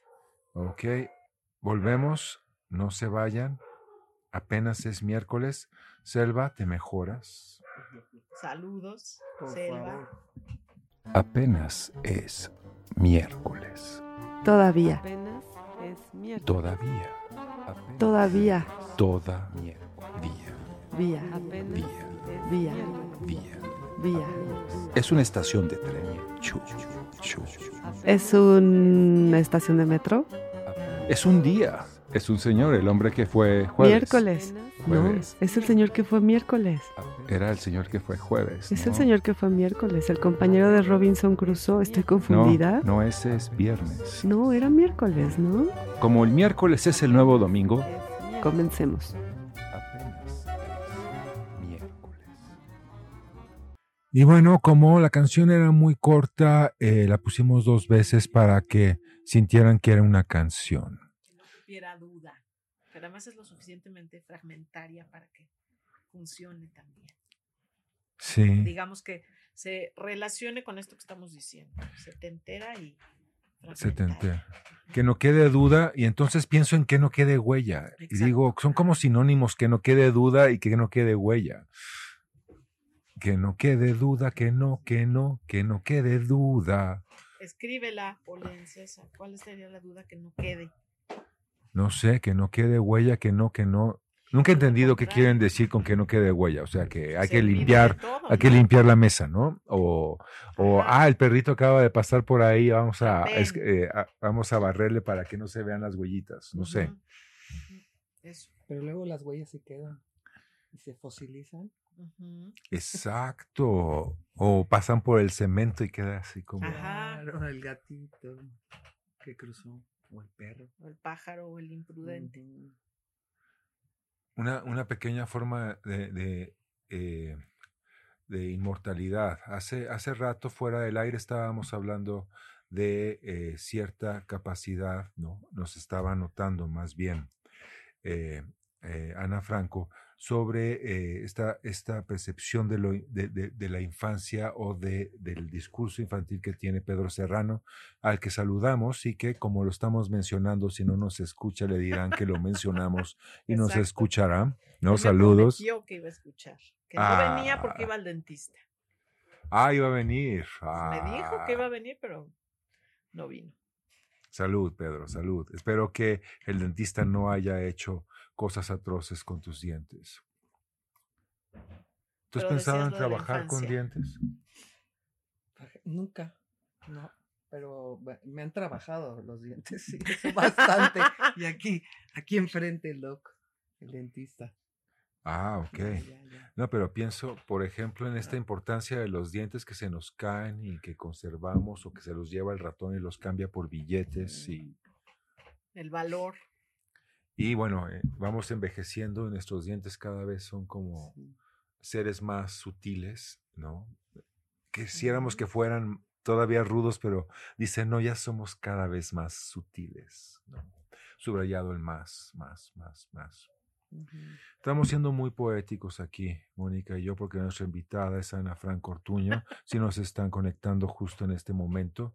¿Qué andas tramando ahora, en última eh, en el pasado está el periódico de poesía y toda esta, esta vorágine, ¿no? Casi, casi querríamos como en, como, como en, en programa de Verónica Castro que nos contaras detalles de hubo este problema con Menganito porque quería que esto y no podía salir, pero no, no vamos a hacer eso, No por vamos a supuesto. hacer eso. Mm, mm. Pues mira, estoy en un montón de cosas.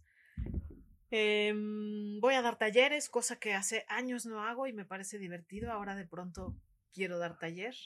Eh, estoy con un proyecto que se llama Semántica Lengua Franca, que es una escuelita, es una institución educativa en línea con una, con, digamos que es algo así como... Es tuya además, ¿no? es mía. Bueno, es mía. Tengo socios. eh, somos cinco socios, gente muy brillante y muy querida a todos. Pero digamos que fue mi idea también pandémica porque viendo cómo la escuela se transformaba en este espacio eh, virtual y de repente me sentí altamente explotada por lo obligatorio que se volvió construir eh, materiales para otros. Entonces dije, no, en lugar de hacer materiales para otros, voy a hacer materiales para mí, porque además pues, tengo más de 25 años dando clases de lengua y literatura. Entonces, lo que estoy haciendo es sistematizar materiales de toda la vida y subirlos para, para que en semántica se transformen en algo eh, que, que se pueda mover en otra dimensión. Es, es- está, está Estamos bien, hablando de, de videos en ese sentido. Estamos hablando de videos y de materiales descargables teóricos y prácticos. Y bueno, pues ahorita está, es chiquita, es un proyecto muy incipiente, eh, digamos que económicamente hablando lento, pero yo quiero pensar, le creo, me gusta y, y quiero dedicarme a ello un rato. Mm, ese es el, como el nicho, digamos, económico, ¿no? Y que está más bien como por el lado de, de la lengua. Y en el lado de la literatura, estoy volviendo a leer, estoy volviendo a escribir, había dejado de hacerlo también como por el encierro, me dio este asunto de estar totalmente dispersa y no podía leer, genuinamente no podía leer, físicamente era muy, muy difícil y ahora estoy pudiendo leer otra vez, eso me tiene muy contenta. Y estoy revisando un libro de ensayos que, que fueron, que fue una columna que escribí también para el periódico que se llama Poéticas de la Negatividad. Entonces ahora me metí en esos ensayos, los reuní y quiero, espero, sacar un libro pues prontito. Digamos que una vez que esté listo, yo calculo revisarlo en este primer trimestre o cuatro meses por ahí y mandarlo a alguna editorial y a ver, espero que funcione. Mm. Y que tú me escribas un prólogo o algo, querido. Ah, yo respecto. encantado de, Eh, de- de hacerlo, de hacerlo. ¿No? Pienso que, que, que la UNAM sería como un gran lugar para publicarlo, pero esa es como la primera cosa que se me ocurre. Pues a mí me gustaría, evidentemente hay que pasar una serie de filtros, etcétera, pues sí, pero sí, por supuesto que, que el primer lugar al que le propondría, eh, si puede, que le echen una ley de que, que se vea, pues será en literatura o en publicaciones, en fin, ¿no? Quizá incluso vía el periódico. Yo estoy distanciada ya de, de todo, porque yo me distancié además. eh, cuando me salí de poesía en voz alta, un poco hice como una distancia con, con casi todo el medio, pero ahorita que ya tengo la disposición de, de Con el medio poético universitario, con el medio poético en general. con el medio poético universitario y en general, digamos que pues me quedé como rodeada de gente muy, muy cercana y siempre he seguido haciendo proyectos. Tengo un festival que, que es el que curamos, que, que se llama Distrito Malapraxis. Distrito Malapraxis es un proyecto independiente y pues sin lana, sin un peso, ¿no? Entonces va- llevamos dos ediciones, participaste en la primera y e hicimos una segunda en Cuernavaca, porque también estoy poniendo un pie en Cuernavaca, estoy viviendo la mitad del tiempo allá y la mitad aquí en Ciudad de México. Y Cuernavaca tiene una movida cultural bien bonita, bien interesante. Hay muchas escuelas de arte contemporáneo, hay muchos espacios, museos, la tallera, el soriano, digamos, al margen de, cuestiones políticas en las que no me voy a meter porque no estoy relacionada tampoco como, como consumidora de espacios culturales. Me gusta muchísimo y, y- ha habido la disposición, digamos, de, de acceder con diferentes proyectos, con Juno en Díaz también, que trabajamos mucho juntas. Saludos a Yunuen, Sí, por supuesto. Y entonces, pues, eh, Distrito Malapraxis es bienal. Hemos hecho dos, dos ediciones. La última fue justamente en Cuernavaca en 2022. Se llamó Viperinas. Trabajamos con, con mujeres performers. Y pues vamos a ver si logramos hacer una edición este año. No hay lana, no hay lana. Sí, toca, ¿verdad? Porque Toca, es 24. Toca porque es 24, pero bueno, ya lo estoy cocinando. Todavía no lo tengo claro. Es que me aviento a hacer cosas y luego no tengo dinero, entonces digo, diablos. Pero bueno. Hay que ver, hay que ver, ¿no? Bueno, mucho de tu trabajo también, eh, pensando en la poesía, la poesía, igual que, que otros, otras eh, costumbres eh, escritas en México, han estado como muy estratificadas, como, como estos personajes que están congelados en la serie nueva de moda de Jodie Foster, que están así, ah, engarrotados. eh, y eh, no hay como más salida que romper con los esquemas, digamos. Y creo que llevamos 20 años rompiendo con los esquemas y hemos crecido, hemos madurado y un, un pie lo tenemos todavía en la adolescencia como, como en Cuernavaca y el otro en la Ciudad de México que no sé si hablarle de, de alguna manera como madurez o nada más como una isla y un lugar donde hay no sé cuántas iglesias y no sé cuántas cantinas, que es como Malcolm Lowry, que viene desde. Inglaterra, la, la, la menciona y la presenta, ¿no? Magistralmente. Qué bueno era ese cabrón. Era bueno. Lo que pasa es que Cuernavaca tiene una cosa que es muy interesante y es que no está de moda. Pero en realidad yo creo que hay una producción de gente muy joven, muy brillante y que no que no está todavía es que no sé cómo decirlo, es decir, que no hay la suficiente difusión, cosa que me da mucho gusto porque mm, conserva esto mm, pues que es propio de, que está produciendo la gente en Morelos. Y, y no es como Oaxaca, ¿no? Que todo el mundo estamos enamorados de Oaxaca, que está de modísima y que de pronto ya está hipergentrificado. Y que aún así Oaxaca resiste muchísimo en términos de, de cultura real, ¿no? En términos Sí. de profundidad, de complejidad. Es decir, los oaxaqueños no nos entregan fácil para nada y, y tienen una producción maravillosa en, en otra dimensión, que es en esta dimensión como muy compleja de espacio-tiempo y están sucediendo muchas, muchas niveles al mismo, en el mismo momento, ¿no?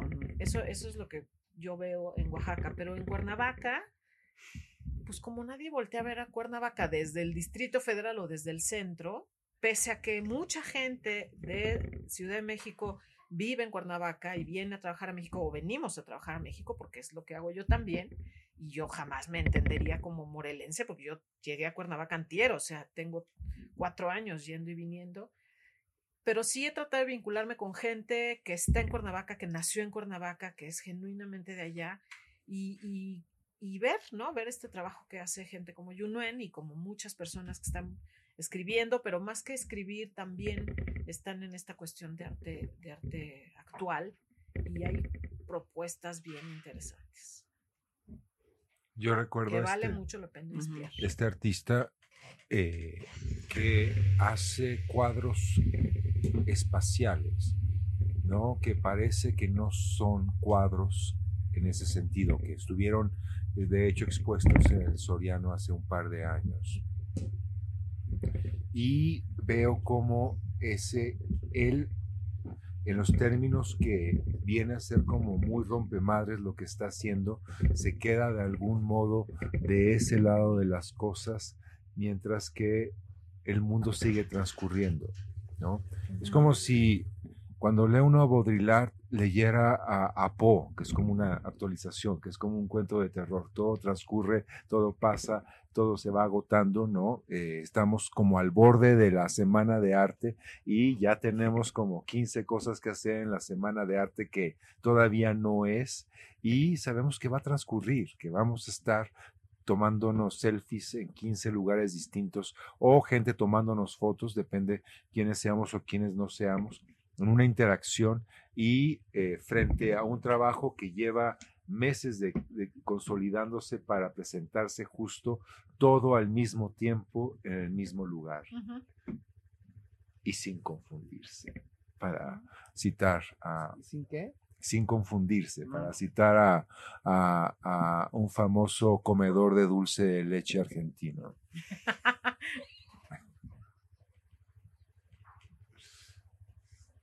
Pues sí, no sé, yo, yo no, no soy tan asistente a, a- a lo, a estos foros que son tan centralizados, ¿no? Me dan flojera. O sea, No, pues ya- ya te- ya- radios un poco menos. Te marginalizaste políticamente en términos Sí. Ya no estoy ahí. Muy bien. Ana Franco Ortuño ya no está ahí. Ya, ya les pintó su raya. Es que ¿no? nunca, nunca he Saludos a Mónica. Meyer. Tu tocaya. Mm. Nunca estuve tanto en realidad. O sea, el periódico, por supuesto que me situó en un momento y en un lugar en el que me actualicé muchísimo. Pero de pronto también la poesía empezó a multiplicarse y ahora hay una cantidad de jóvenes escribiendo y de gente ya no tan joven porque nosotros que fuimos los jóvenes ya fue hace muchísimo, ¿no? Entonces ahorita la gente que tiene 40 años o 30 años o 20 años, pues ya no, no manejo muchísimo de ese material que sí manejaba cuando estuve en el periódico y cuando había que estar en un radio muy, muy actualizado. Ahorita no, ya se me fueron de las manos, pues prácticamente todo el orbe poético este, actual y pues mucho más en, en arte contemporáneo y en arte, no sé, en todas las exposiciones, en los museos, correr al Jumex, correr a la exposición. No, no, no, no corro. O sea, En Jumex tienen una, tienen una eh, eh, eh, escogieron cosas de, de su propio acervo y, y las es pusieron ahí para que... No, eso es lo que se puede ver ahora, de hecho. Sí, pero confieso, confieso que no he vivido, que estoy encerrada. Después de la pandemia me encerré, estoy empezando a volver a asomar la nariz. Pero me vino Confieso bien el no he encierro, me vino ¿Qué bien. nos dura Pablo Neruda? Exacto. No hay que vivir, estoy buscando la El referencia. poeta de- como cowboy, nunca había pensado que Neruda era de algún modo un cowboy, así como de como, como un John Wayne de la poesía latinoamericana. Vamos a castearte porque eres como John Wayne. Qué pesado era John Wayne, por ejemplo. Y Pablo Neruda. Pero es que Pablo Neruda tenía la voz así y John Wayne no.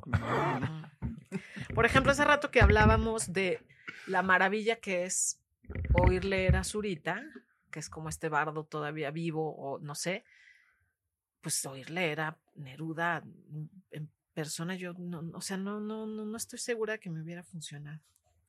No, a mí me hicieron la mala obra de ponerme un disco con él recitando sus poemas. Por eso es que sé cómo se escucha. Pero también con Octavio Paz nos hacen la mala obra de ponernoslo, de- de- todos lo oímos, es decir, recono oyes esa voz ahí en una parte de la pesadilla de la memoria y, y escucharlo. A ver, si todo este rollito también en contra de las mesas de lectura de poesía y todo el asunto de la carpeta verde, que también ya me da flojera tirarle a la carpeta verde porque también ya es una figura muy este, de hace 20 años, tratar de buscar otro formato para las lecturas de poemas. La realidad es que las lecturas de poemas, y tú en algún momento hace ratito me dijiste qué pasa con la recitación, son un somnífero las lecturas de poemas. Es decir, muchas veces me sigue pasando que vas a una lectura y dices, puta, estás en misa, o sea, qué aburridero, ¿qué es esto? Pues la gente no sabe leer sus poemas o, o no quiere leer diferentes sus poemas y es muy, son muy pocos los autores y las autoras o quien sea que lee rico, que se te antoja, que te cuenta el poema, que no sé, ¿no? Entonces la lectura de poesía pues es una cosa horrenda en general. Lo es, lo La es. neta, La culpa es de. Pablo Neruda. Sucede que me canso de ese hombre. Híjole, no, no, no, qué aburridero. Estoy buscando el, una exposición. Es como no volveré, pero en chileno, ¿verdad? Lo siento, yo los quiero mucho. La comparación es injusta, pero sí, Neruda también lo es. Lo es, lo es. No encuentro una exposición de la que quiero hablar. que Está ahorita en la tallera, es esta. Vayan. Saludos a. Willy Couch. Es de Cisco. Cisco Jiménez. Cisco Jiménez. Saludos a Cisco también. Está increíble su exposición que está ahorita en la tallera. Sí, sí la vi. ¿Sí la viste? Sí. ¿Y te gustó? Claro, Bueno, yo la veo como. ¿Te llevaron en camioncito o poeta, fuiste pero ¿qué tú sola en está? coche? En mi cochecito. Está padrísima, me encanta. Es fuerte, es inteligente, es dura, ¿no? Es, es, no sé, es muy crítica. Integra como toda esta dimensión de la artesanía con la violencia y con la cuestión de género y con palabras que aparecen ahí de repente súper disruptivas. A mí me falta ir a la pasear. colección de revistas de... ¿Cuál es, cuál es la revista esta de, de Ay, los Justo es ovnis? la que vi. Ajá, la de los ovnis. Duda. Duda. ¿Te, te refieres a Duda? La, Ajá, la revista de colección, Posada. sí, Tiene como todos estos objetos, ¿no? Ah, Radios. los puso ahí como No, si no, fuera. Están, no, los en un. Ah, los como- colgó. Ajá. Mosaico. Y luego una colección de pequeños objetos, que ese no, no, que es como el pequeño museo que tenemos todos en la casa, ¿no? Es decir, estas colecciones personales de estos objetos que te van hablando de ti mismo y que van como abriendo puertecitas y al mismo tiempo no tienen ningún valor. A mí me gusta pensar en el Museo de Don Gato. Yo, ¿Ustedes se acuerdan de, de- de la de- de- del Don Gato que hay una hay un capítulo en el que hay un museo y que la única que se acuerda de ese museo soy yo porque más he buscado ese capítulo y no está. No. Pero bueno, yo recuerdo, que a lo mejor lo inventé, que en un capítulo de Don Gato ellos arman un- una visita al callejón y entonces inventan unas piezas. Entonces, por ejemplo, está, un- ponen una mecedora y dicen que es la mecedora de toro sentado. Entonces, cuando iba alguien a pasear, pues movían la mecedora. Y luego, creo que Mm. Cucho, no sé quién, hace como el ruido de un caballo y entonces es quien sea, ¿no? Que está pasando el caballo de fulanito. Entonces, yo creo que todos tenemos nuestro museo de Don Gato en nuestras casas. Y a mí me encanta esa idea de tener mi museo de Don Gato. Las piezas son importantes para mí, claramente no son importantes para nadie más, como el libro de Tom Sawyer firmado por mi primo, ¿no? Esas son las cosas de mi museo de Don Gato. Entonces, de pronto en esta mesa está ese pequeño museo de Don Gato, politizado, por supuesto, pero en realidad es una colección de miniaturas, pues muy divertidas o muy extrañas. Y o- sus discos también, ¿no? Ajá, Y una casetera, para que pongas cassettes. Ajá, pero es él, ¿no? Todavía. Sí. Es él. Es que es totalmente retro. Bueno, yo recuerdo más bien que en un librero de, de- de segunda mano encontré un libro de Yuri Herrera firmado, que a mi amigo eh, Yuri Herrera, y dije, ¿cuánto por este libro? ¿no? Y bueno, me dieron una, una cifra simbólica justamente, y pues lo compré. Y fui con el chisme a Yuri de, mira, acabo de libro". encontrar un libro dedicado por ti que debes haber dedicado hace dos meses, además. Ouch, era edición 2023 Sí, bueno, o el año equivalente. saludos a Yuri que no nos está escuchando seguramente porque vive en otro país. Bueno, esa es otra cosa. Cuando te deshaces de los libros, le quitas la firma o no le quitas la firma para que te cachen en la librería de viejo que lo regalaste o algún día valdrá esa firma. Desde el Museo de Don Gato o ¿Qué te digo? museo Acabo de estar en la Index y, Callera. y me enseñaron un autógrafo de Efraín Puerta. Y digo, güey, esto vale porque está firmado por Efraín. Justamente, más allá de todo, es, esa, es para ti. Y dices, wow. Y entonces regresamos a mi problema con los libros, que es la cuestión objetual que tiene que ver justamente con tu Tom Sawyer. No es porque hayas leído el Tom Sawyer, es porque maldicen a Tom Sawyer. Ya no tiene el sentido original del libro o toda esta, esta política eh, expansiva del pan bimbo que Tom Sawyer es parte de ello, de cómo es que eh, estos pobres niños de- de- de- del Mississippi se convierten en figuras emblemáticas y culturales eh, a partir de, del 45 Ajá. sino es algo que en términos, en un momento de lucidez, lo maldicen y tú lo conservas justamente por ello. Sí.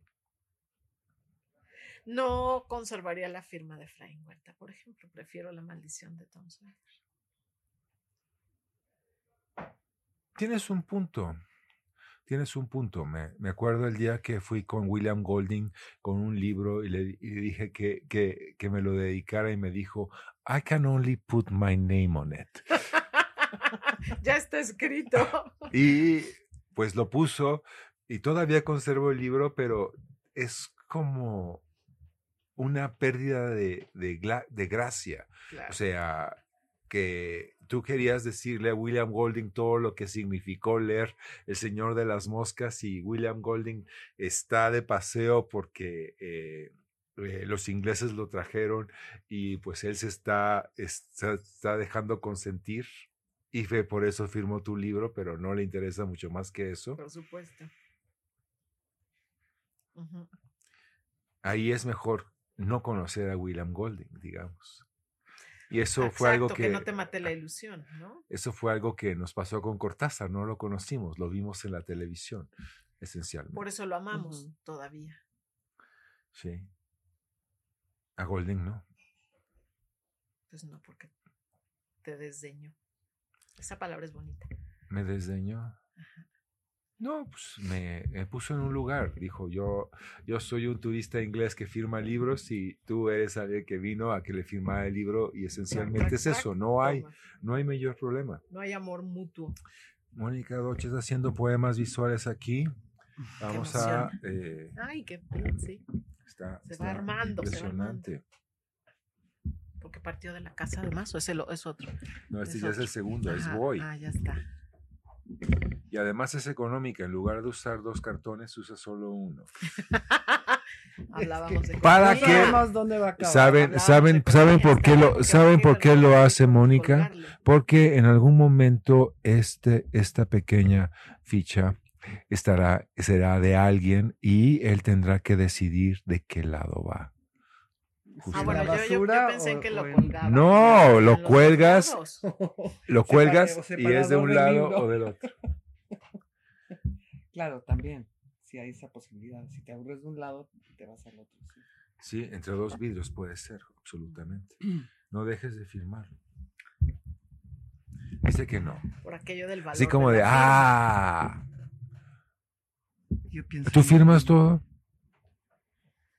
Sí, o sea, si alguien me pide que firme un libro, pues puedo firmar un libro. Nunca sé qué poner, para qué fingir. Hay como etapas en la vida en las que las- uno firma cosas, como que te llega tu libro y pues no es tuyo, pero le pones tu firma, por ejemplo. Ah, no, eso no. Ah, ok. O sea, en mis libros anoto mi nombre, en los libros que yo compro de alguien más, Puede ser. Eso o eh, pongo el año y mi nombre, sí lo hago. Pero no lo empecé a hacer hace mucho. Y de pronto ahora me divierte ver esos libros y decir, ah, este lo leí en 2002, por ejemplo, que ya 2002 Ujú. fue hace un siglo. es como la huella que sí queda, Ajá, digamos, exacto. ¿no? Como, como el leitmotiv de nuestro programa de hoy, ¿verdad? Ese tú que ya no eres tú. Ese tú que no eres tú, eso es como muy significativo y muy importante, porque pensamos que somos la misma persona todo el tiempo. Que cuando éramos niños y, y un poco pensamos que somos la misma persona porque nos acordamos de esa otra persona que fuimos y que hay elementos que podemos seguir teniendo, elementos que no. Pienso, o sea, una, una dinámica que tengo, un ejercicio, digamos que situacionista, que sigo practicando es ver a la gente y verla y decir, alguna vez fueron bebés y tratar de imaginar cómo eran cuando eran bebés Así. en la calle, sí, así como ¿Bebés es en una- la calle? Sí, ves a esta señora grandota así y tratas de ver cómo era como cuando lo cargaban, ¿no? Porque todos fuimos esa pequeña cosita. Aunque ya no lo seamos. Seamos, qué feo digo seamos. Pero sí hay gente que es más fácil imaginarse como bebé que otra, otra, otras regalo. personas. Sí, Como que perdieron ya todo el rastro de eso. se olvidaron de ello completamente, sí. Ujú. Ya pedí.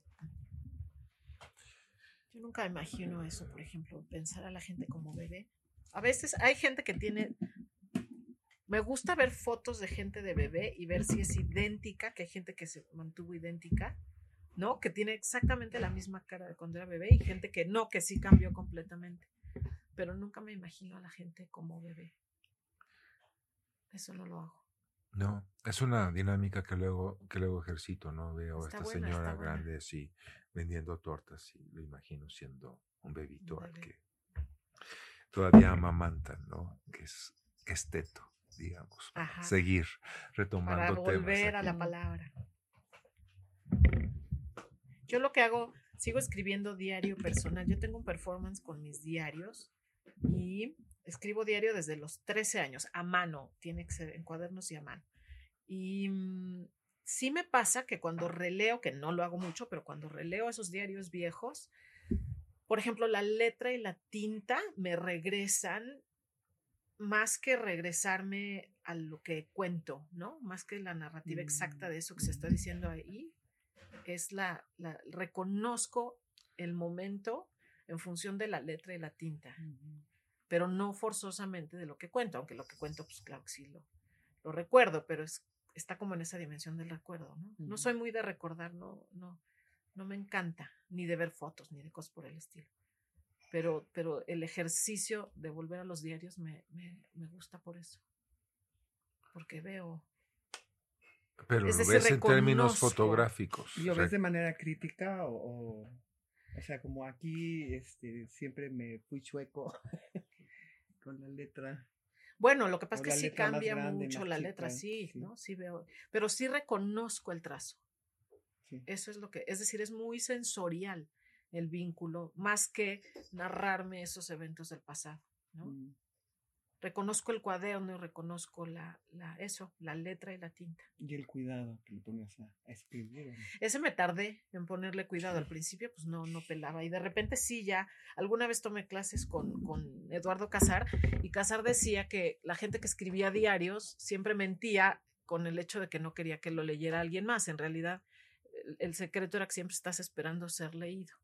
Y entonces, a partir de ahí empecé a escribir mejor mis diarios. Entonces ya le echaba yo ganitas. Y son bonitos, pero no, no, no espero que los lea. Bueno, tal vez eh, Eduardo te contaminó. Saludos a Eduardo donde quiera que esté.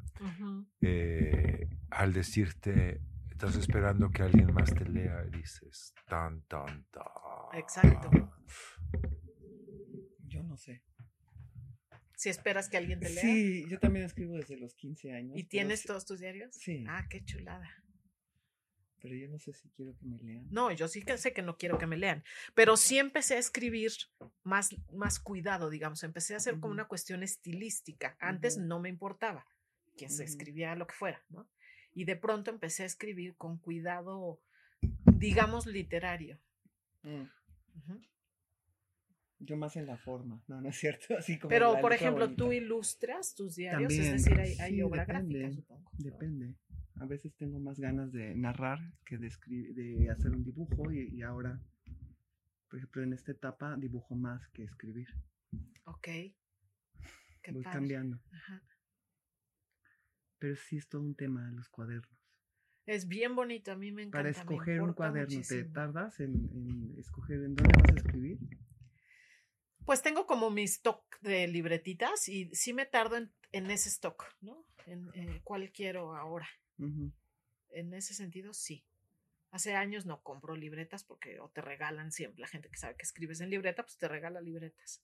Entonces, en ese sentido puede que sí haya... Te persiguen, van corriendo detrás de ti. Tengo una libreta para ti, Ana Franco. No tanto, ojalá me encantaría, porque sigo amando las, las, las papelerías.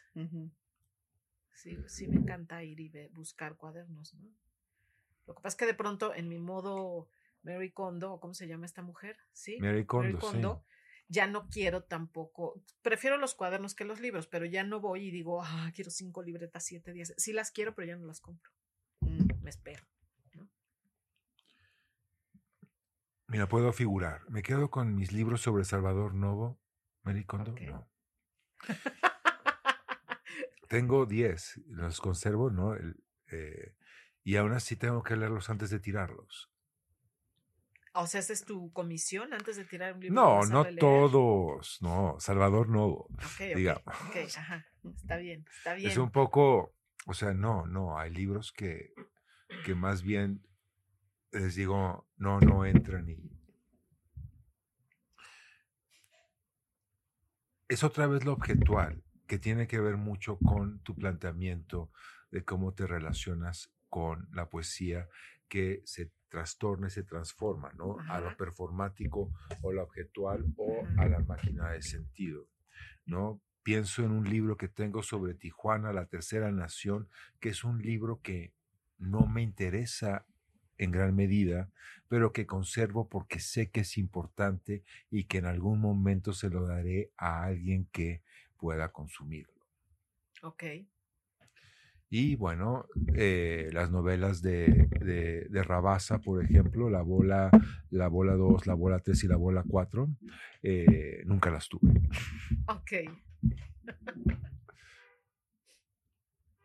Pero sí Nada tienes- más la primera se llama la bola, nada estoy jugando. cierto principio de acumulador. O sea, no, no, no estás Pero- tan pero cercano con- a Mary pero con- Kondo, con estás Mary más cerca Kondo- del acumulador. Con Mary Kondo entendí que había que soltar, o sea, el hecho de que eh, mi hija Ingrid tenga ahora mi traducción de Vázquez Amaral de, de los, de los cantares, ¿no? Habla bien de tu desprendimiento. No, no sé. Sigo, necesito la edición en inglés de los, de los cantos de Pisa y ya, en ese sentido, y ni siquiera. No, no estoy persiguiéndola, ¿no? Como el perro de la chuleta, sino. ¿Tú estás pensando en algún libro que necesites, Mónica? ¿Desechar o, o, ten- o tener. O tener, no.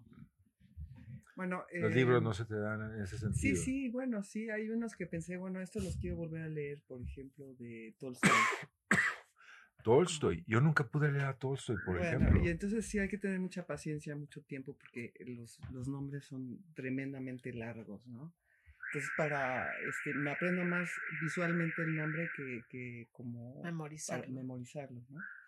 Para poder leerlo con mayor fluidez.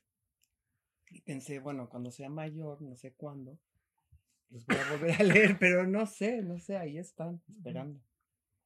No los he retomado. Justamente. O El idiota de Dostoyevsky. Ese es bueno. Ese, me, ese cuando lo acabé lo quería volver a empezar. Dostoyevsky es grande. Sí, es ¿no? grande. Odio Crimen y Castigo porque acaba mal, pero No, pero estar en crimen y castigo sea, es una maravilla. aventé el libro. Dije, no, ¿cómo? Tanto show para que te rajes al final, ¿qué? Pero bueno, sí, es una relación personal con Dostoyevsky. Pero, Pero, Tolstoy tengo, no te tengo deshaces. todavía a Ana Karenina ahí, como No, para no ver si la leo. No, No, no, no, Ahorita estoy leyendo sobre samuráis y el zen. Estoy acabando el libro de, de, de, de Joyce. Y de paseo llevo el método de los objetos de, de Baudrillard. Como, son tres libros. El libro de, de, de la mañana que uno se sienta como a, a meditar en, en- con el es- café. no, no, en No. En el excusado, perdón. Ah. Eh, es el libro del retrete, eh, el libro de antes de dormir y el libro del paseo. ok. ya. Todos los días. Son los del, ¿Sí? Sí. la gente Tres libros. libresca. ¿Y qué estás leyendo? En este momento, eh, no, no, no estoy leyendo. Muy bien. No estoy pudiendo leer también. O sea, entiendo eso de repente tener el tiempo para, bueno, mental, para concentrarme. Entonces, no, no. Está muy bien que no leas, porque Pero, yo eh, tengo la sí, angustia sí, de sí leer y no recordar lo que leí, así como de... Yo acabo de leer un libro la semana antepasada, pero ya no me acuerdo del título. Una pasión, no sé. La pasión según. GH de, de No, Clarice no. Lispector. No, no, ese me, bueno, Clarice me gusta mucho. Es. Por ejemplo, Es cuentos completos de Clarice Lispector lo abrazo y me dice sí. No sé por qué. No lo he leído, pero lo abrazo y me dice que sí, que lo debo Que conservar. se quede. Ok, ok. Ajá. Sí, hay Es- que, hay que eh, intentarlo varias veces también. A mí me pasó con Clarice, ¿no? La primera vez decir, "Mm, ¿y esto? O sea, una frase que me transportó y luego ya no, no sabía por dónde me llevaba, ¿no? Sí. Es complicado. Es complicada, sí. Pero ahí está. Y está con nosotros Clarice Lispector Sí. todavía. Sí, se queda para intentar releerla. Justamente, no como las, las bandas estas que, que no quedan cuella, que no, que no. No, ahí algo queda. Bueno, yo confieso que no, no me interesa, pero no, no queda tanta huella. Es como elusiva. ¿Te pero refieres a Clarice o a...? Ajá. Yo todavía tengo que llegar a ella, ¿qué quieres que te diga, no? Pero el público nos va diciendo, están desbarrando entre gustos y conversaciones, ¿no? Mm. Pero Pero de ahí sale la, la conversación. Justo, ¿no? Pienso otra vez, retomo en ese sentido a, a Vallejo y el trilce de Vallejo, ¿no? Si no fuera por el trilce, ¿qué sería de, de Vallejo? De Vallejo. ¿O qué sería de nosotros? ¿Habría tanto más? Esa es la pregunta que nos podemos hacer. ¿Habría habido otro trilce en lugar del trilce de Vallejo? En ese sentido, otro peruano eh, loco con dinero que se hubiera ido a París, ¿no? Porque tenemos esta compulsión de irnos a París, ¿no? Es como, como otro, podríamos hacer una serie de televisión, ¿no? Po- Poetas latinoamericanos en París, ¿no? Durante tres semanas este poeta estará en París y estará interactuando, ¿no? Sería como algo para, para eh, Prime, ¿no? Tal cual. Poetas latinoamericanos en París o artistas Ahí latinoamericanos estaría en París, ¿no? enciclopedia, pero yo creo que hay un montón, ¿no? Ese es como el problema, ¿no? ¿Quién es más poeta que, eh, como dice Laurie Anderson, que es como una de mis eh, eh, grandes influencias, ¿quién es más macho, ¿no? ¿Quién es más poeta o quién es más artista en ese sentido? El que No. vivió en París o el que no. No, porque ya no estamos hablando de vivir en París, sino quién se va a París, ¿no? Ah, ok. Es como un co- programa de concursos. ¿Qué poeta, qué artista se va a París tres semanas a hacer esto, no? ¿Por qué yo o por qué el otro? Y entonces entramos en una, en una marisma, digamos. A mí lo que me maravilla de París es el prestigio, o sea, cómo como ciudad te vuelves tan prestigiosa. ¿Por qué París? Y sigue, ¿por qué sigue funcionando París? ¿No? Como ninguna otra. Porque en el queremos. imaginario turístico, en todos los imaginarios, pero sigue siendo venerada. Aunque no esté de moda, es decir, no sería la ciudad de, del 2024 o del 2025, pero nadie ¿Cuál dice sería que la no. ciudad del 2024? No creo, pero nadie le dice que no. Todo el mundo seguimos venerando. Hay una torre ahí que nos gusta tomarnos fotos con ella y hay un museo ahí O nos gusta decir, yo no grandote fui porque donde fui a le París, tiran pero ¿qué pasteles va a un cuadro de Leonardo. Porque quieren decir algo sobre la crisis ambiental. O sea, piensa cómo se relaciona pasteles, Leonardo y crisis ambiental. Es como muy extraño. Pero se logra. Pero es muy interesante el hecho de que saben que no le pueden hacer daño a Leonardo. Por eso van ahí a hacerle daño a Leonardo. No, porque no pueden. Es un acto que, o sea, es un, otra vez en Combodrilar, es un simulacro de vandalismo. Le voy a tirar el pingüino a la Mona Lisa, porque Me van a atrapar. ya no me van a arrestar, pero a el pingüino primero. habla de todo el problema de, de cómo es que nos vamos a acabar dentro de tres años. creo que tenemos 50, ¿no? Yo me levanto pensando, faltan 50 años para que se acabe todo, para que sea el aeropuerto de, Del final. pues es esta serie de hace dos o tres años que también, que es una serie de pandemia, eh, sobre, que sale Gael justamente, No la vi, no la vi.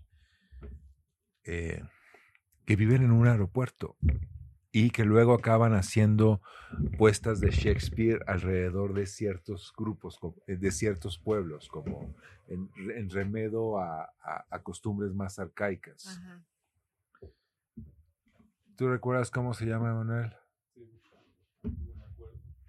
Bueno, algo, algo arcaico sí hay, ¿no? Ahorita sí hemos vuelto a algunas formas. Yo, yo tengo la, la impresión de que tenemos algunas formas medievales en la tecnología contemporánea. Eso, Por ejemplo, háblanos. los memes que son, que, pues, que nadie reclama la autoría, ¿no? Esa posibilidad de, de compartir el meme y replicarlo y sumarle bigotes o lo que sea. Pues a nadie se le ocurre decir, es mío. Se llama Estación 11 la serie. Sí, Station Eleven, sí, justamente. Emanuel nos ha salvado. Gran serie, de hecho. Que además, no, Emanuel dice que más o menos. Pero bueno, todo tiene que ver con un cuadernito de cómic que, que solo hay tres ejemplares y que se pasean unos a otros. Gael sale de actor, sale de Rey Lear y se muere haciendo el Vamos, papel de Rey Lear. ¿Eh? Solo aparece el primer capítulo, ¿no? Tiene como momentos de leitmotiv, sí, pero sí, no sale tanto. Pero nos acordamos de Gael porque, es el que, porque, es vende. Gael. Claro, Porque somos mexicanos. Ajá. No, yo no dije eso. No, pero sí vende. Yo sí. No Yo sé, lo si sé, pero no creo que sea porque seamos mexicanos, sino porque es Gael y lo consumimos en cierta medida, ¿no? Es un poco como Chespirito. Podríamos ser argentinos y tenerlo también la referencia. Bueno, no, los Saludos a. Gael. Sé que no nos estás escuchando, pero que nos escucharás porque te estamos mentando. Chespirito. No, No, Chespirito está en otro lugar, en otro una universo. espiritista. Si yo hiciera una sesión espiritista, jamás ¿Qué? invocaría. Además, Chespirito. Chespirito se llama así porque es un Shakespearito.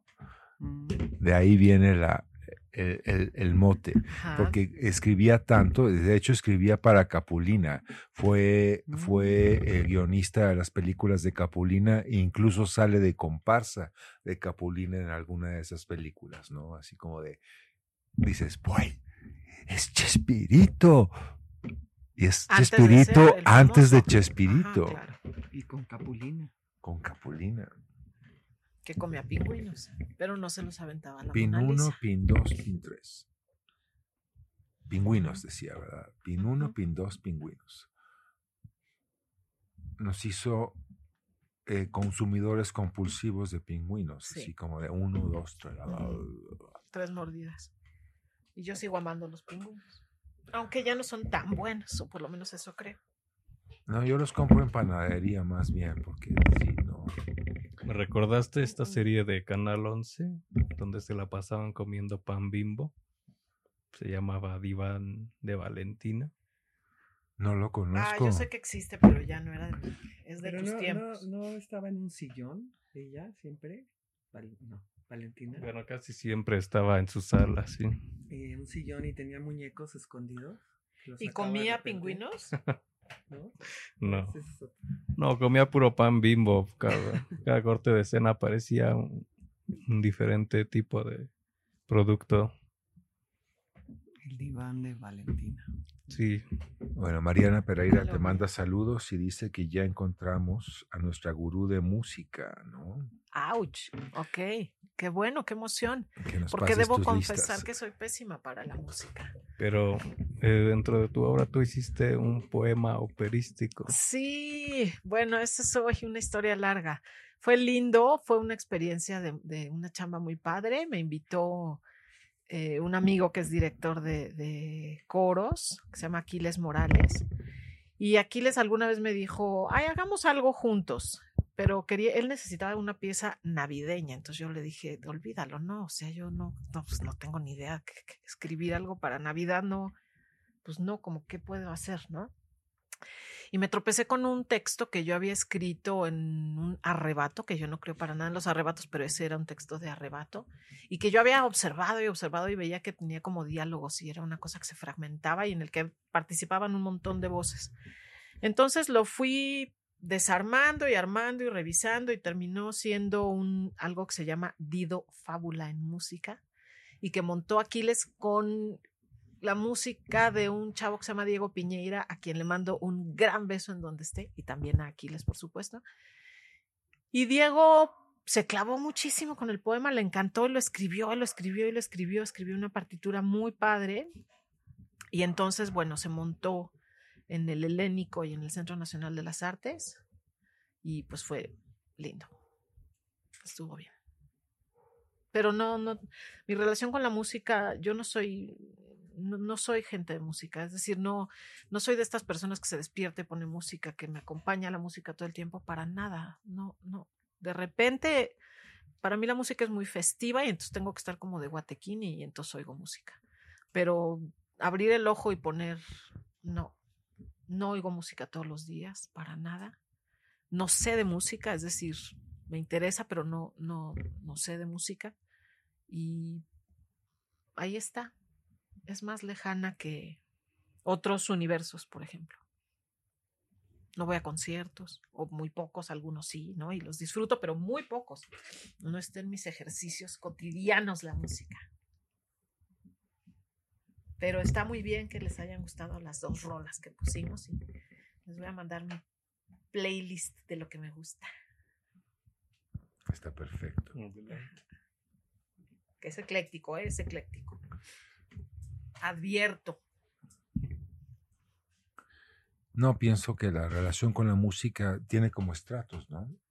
Hay días que podemos estar oyendo música desde...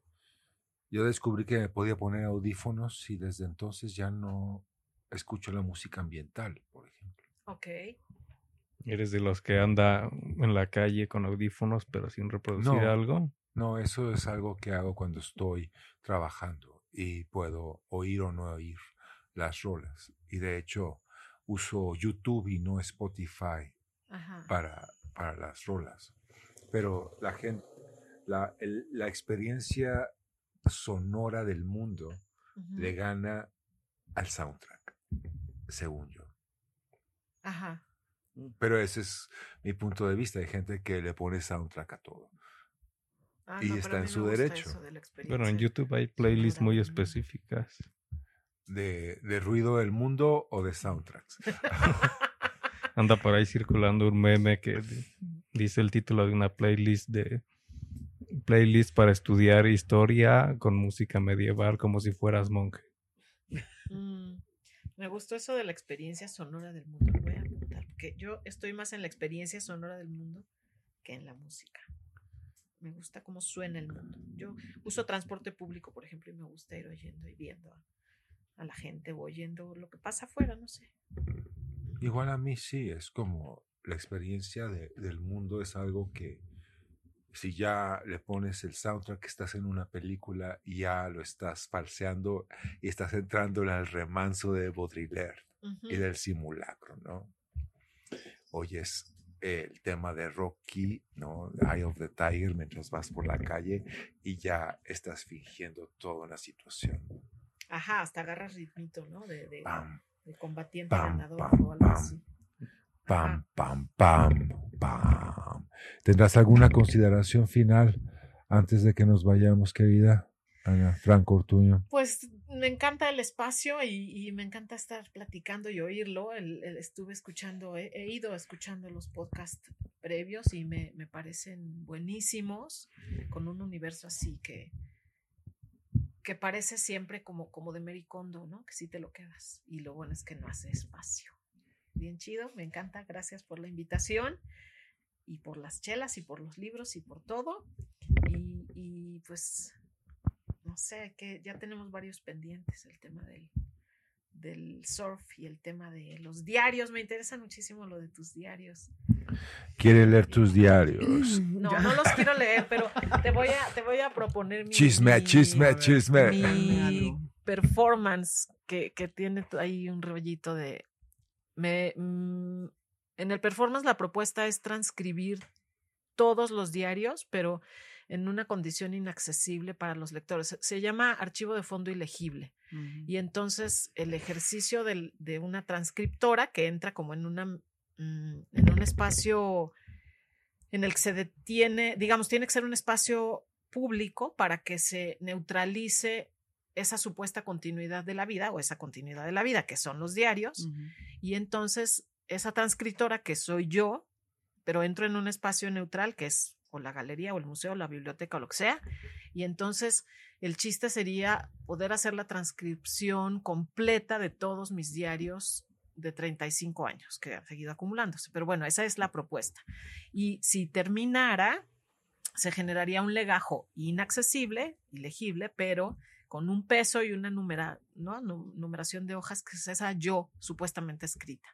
Entonces nadie accede porque yo creo en, en, el, en la inaccesibilidad del diario. Es decir, si alguien lo leyera, inmediatamente te transformas en un personaje y entonces se pierde como esta dimensión de, en la que sí te reconoces tú, como, como esa mujer que se fue escribiendo en todas esas, o esa niña que se fue escribiendo en todas esas páginas, ¿no? Y ¿Tú, entonces, tú cuándo fue que comenzaste a escribir? A los 13 años, 13 en el años. 83. Yo tengo Ok. 54 años. Entonces son un montón de cuadernos. Solo perdí uno en una depresión extraña ahí en el mundo. Uno cortito, pero perdí uno nada más. Y estaba nuevo, así que no se perdió tanta de esa información, que a nadie le importa, por supuesto. Pero digamos que este ejercicio de la reescritura me parece extraño y Está interesante. interesante. Y sí que no, pues que no se lea, porque en realidad si alguien lo lee se transforma en una ficción, evidentemente, ¿no? Entonces no puede tener ese, ese receptor. Pero sí me, sí funciona como construcción de, de una, ¿no? Por lo menos creo que a mí me ha funcionado. Es una escultura, es una forma de la escul- de la escultura, tu diario, por ejemplo. Yo creo, ¿no? Entonces, podríamos hacer algo con los diarios. Bueno, ya tienen ahí un proyecto. Ajá, órale, va. Mónica y Ana Franco. Mónica Doch, qué bueno que vinieras aquí te con nosotros. Siempre serás bien recibida aquí cuando quieras. Muchas ¿no? gracias. Muchas gracias. No, encantado de recibirte. Emanuel, qué bueno que eh, sigas aquí con nosotros, siendo este ser de luz luminoso. Ale, haznos caso dos minutos. Ah, ya nos estás haciendo caso. Gracias, gracias en la producción. Estás estudiando francés mientras tanto, ¿no? Ale, ale sin, sin rechistar, o como dicen, ale, ale sin rechistar en francés. Ana Franco Ortuño, gracias por estar con nosotros. Nos vamos. ¿Cómo, ¿Qué canción nos vamos, Ana Franco Ortuño? Ah, pues ahí, eh, I'm a woman. I'm a woman. Selva, espero que te sientas mejor. Mejórate mucho. Estamos pensando en ti. Cuídate. Y bueno, estarás con nosotros. Apenas es miércoles, todavía nos quedan como tres horas de miércoles. Disfrútenlas. Nos vamos. Yo soy Ricardo Polens. Sean felices.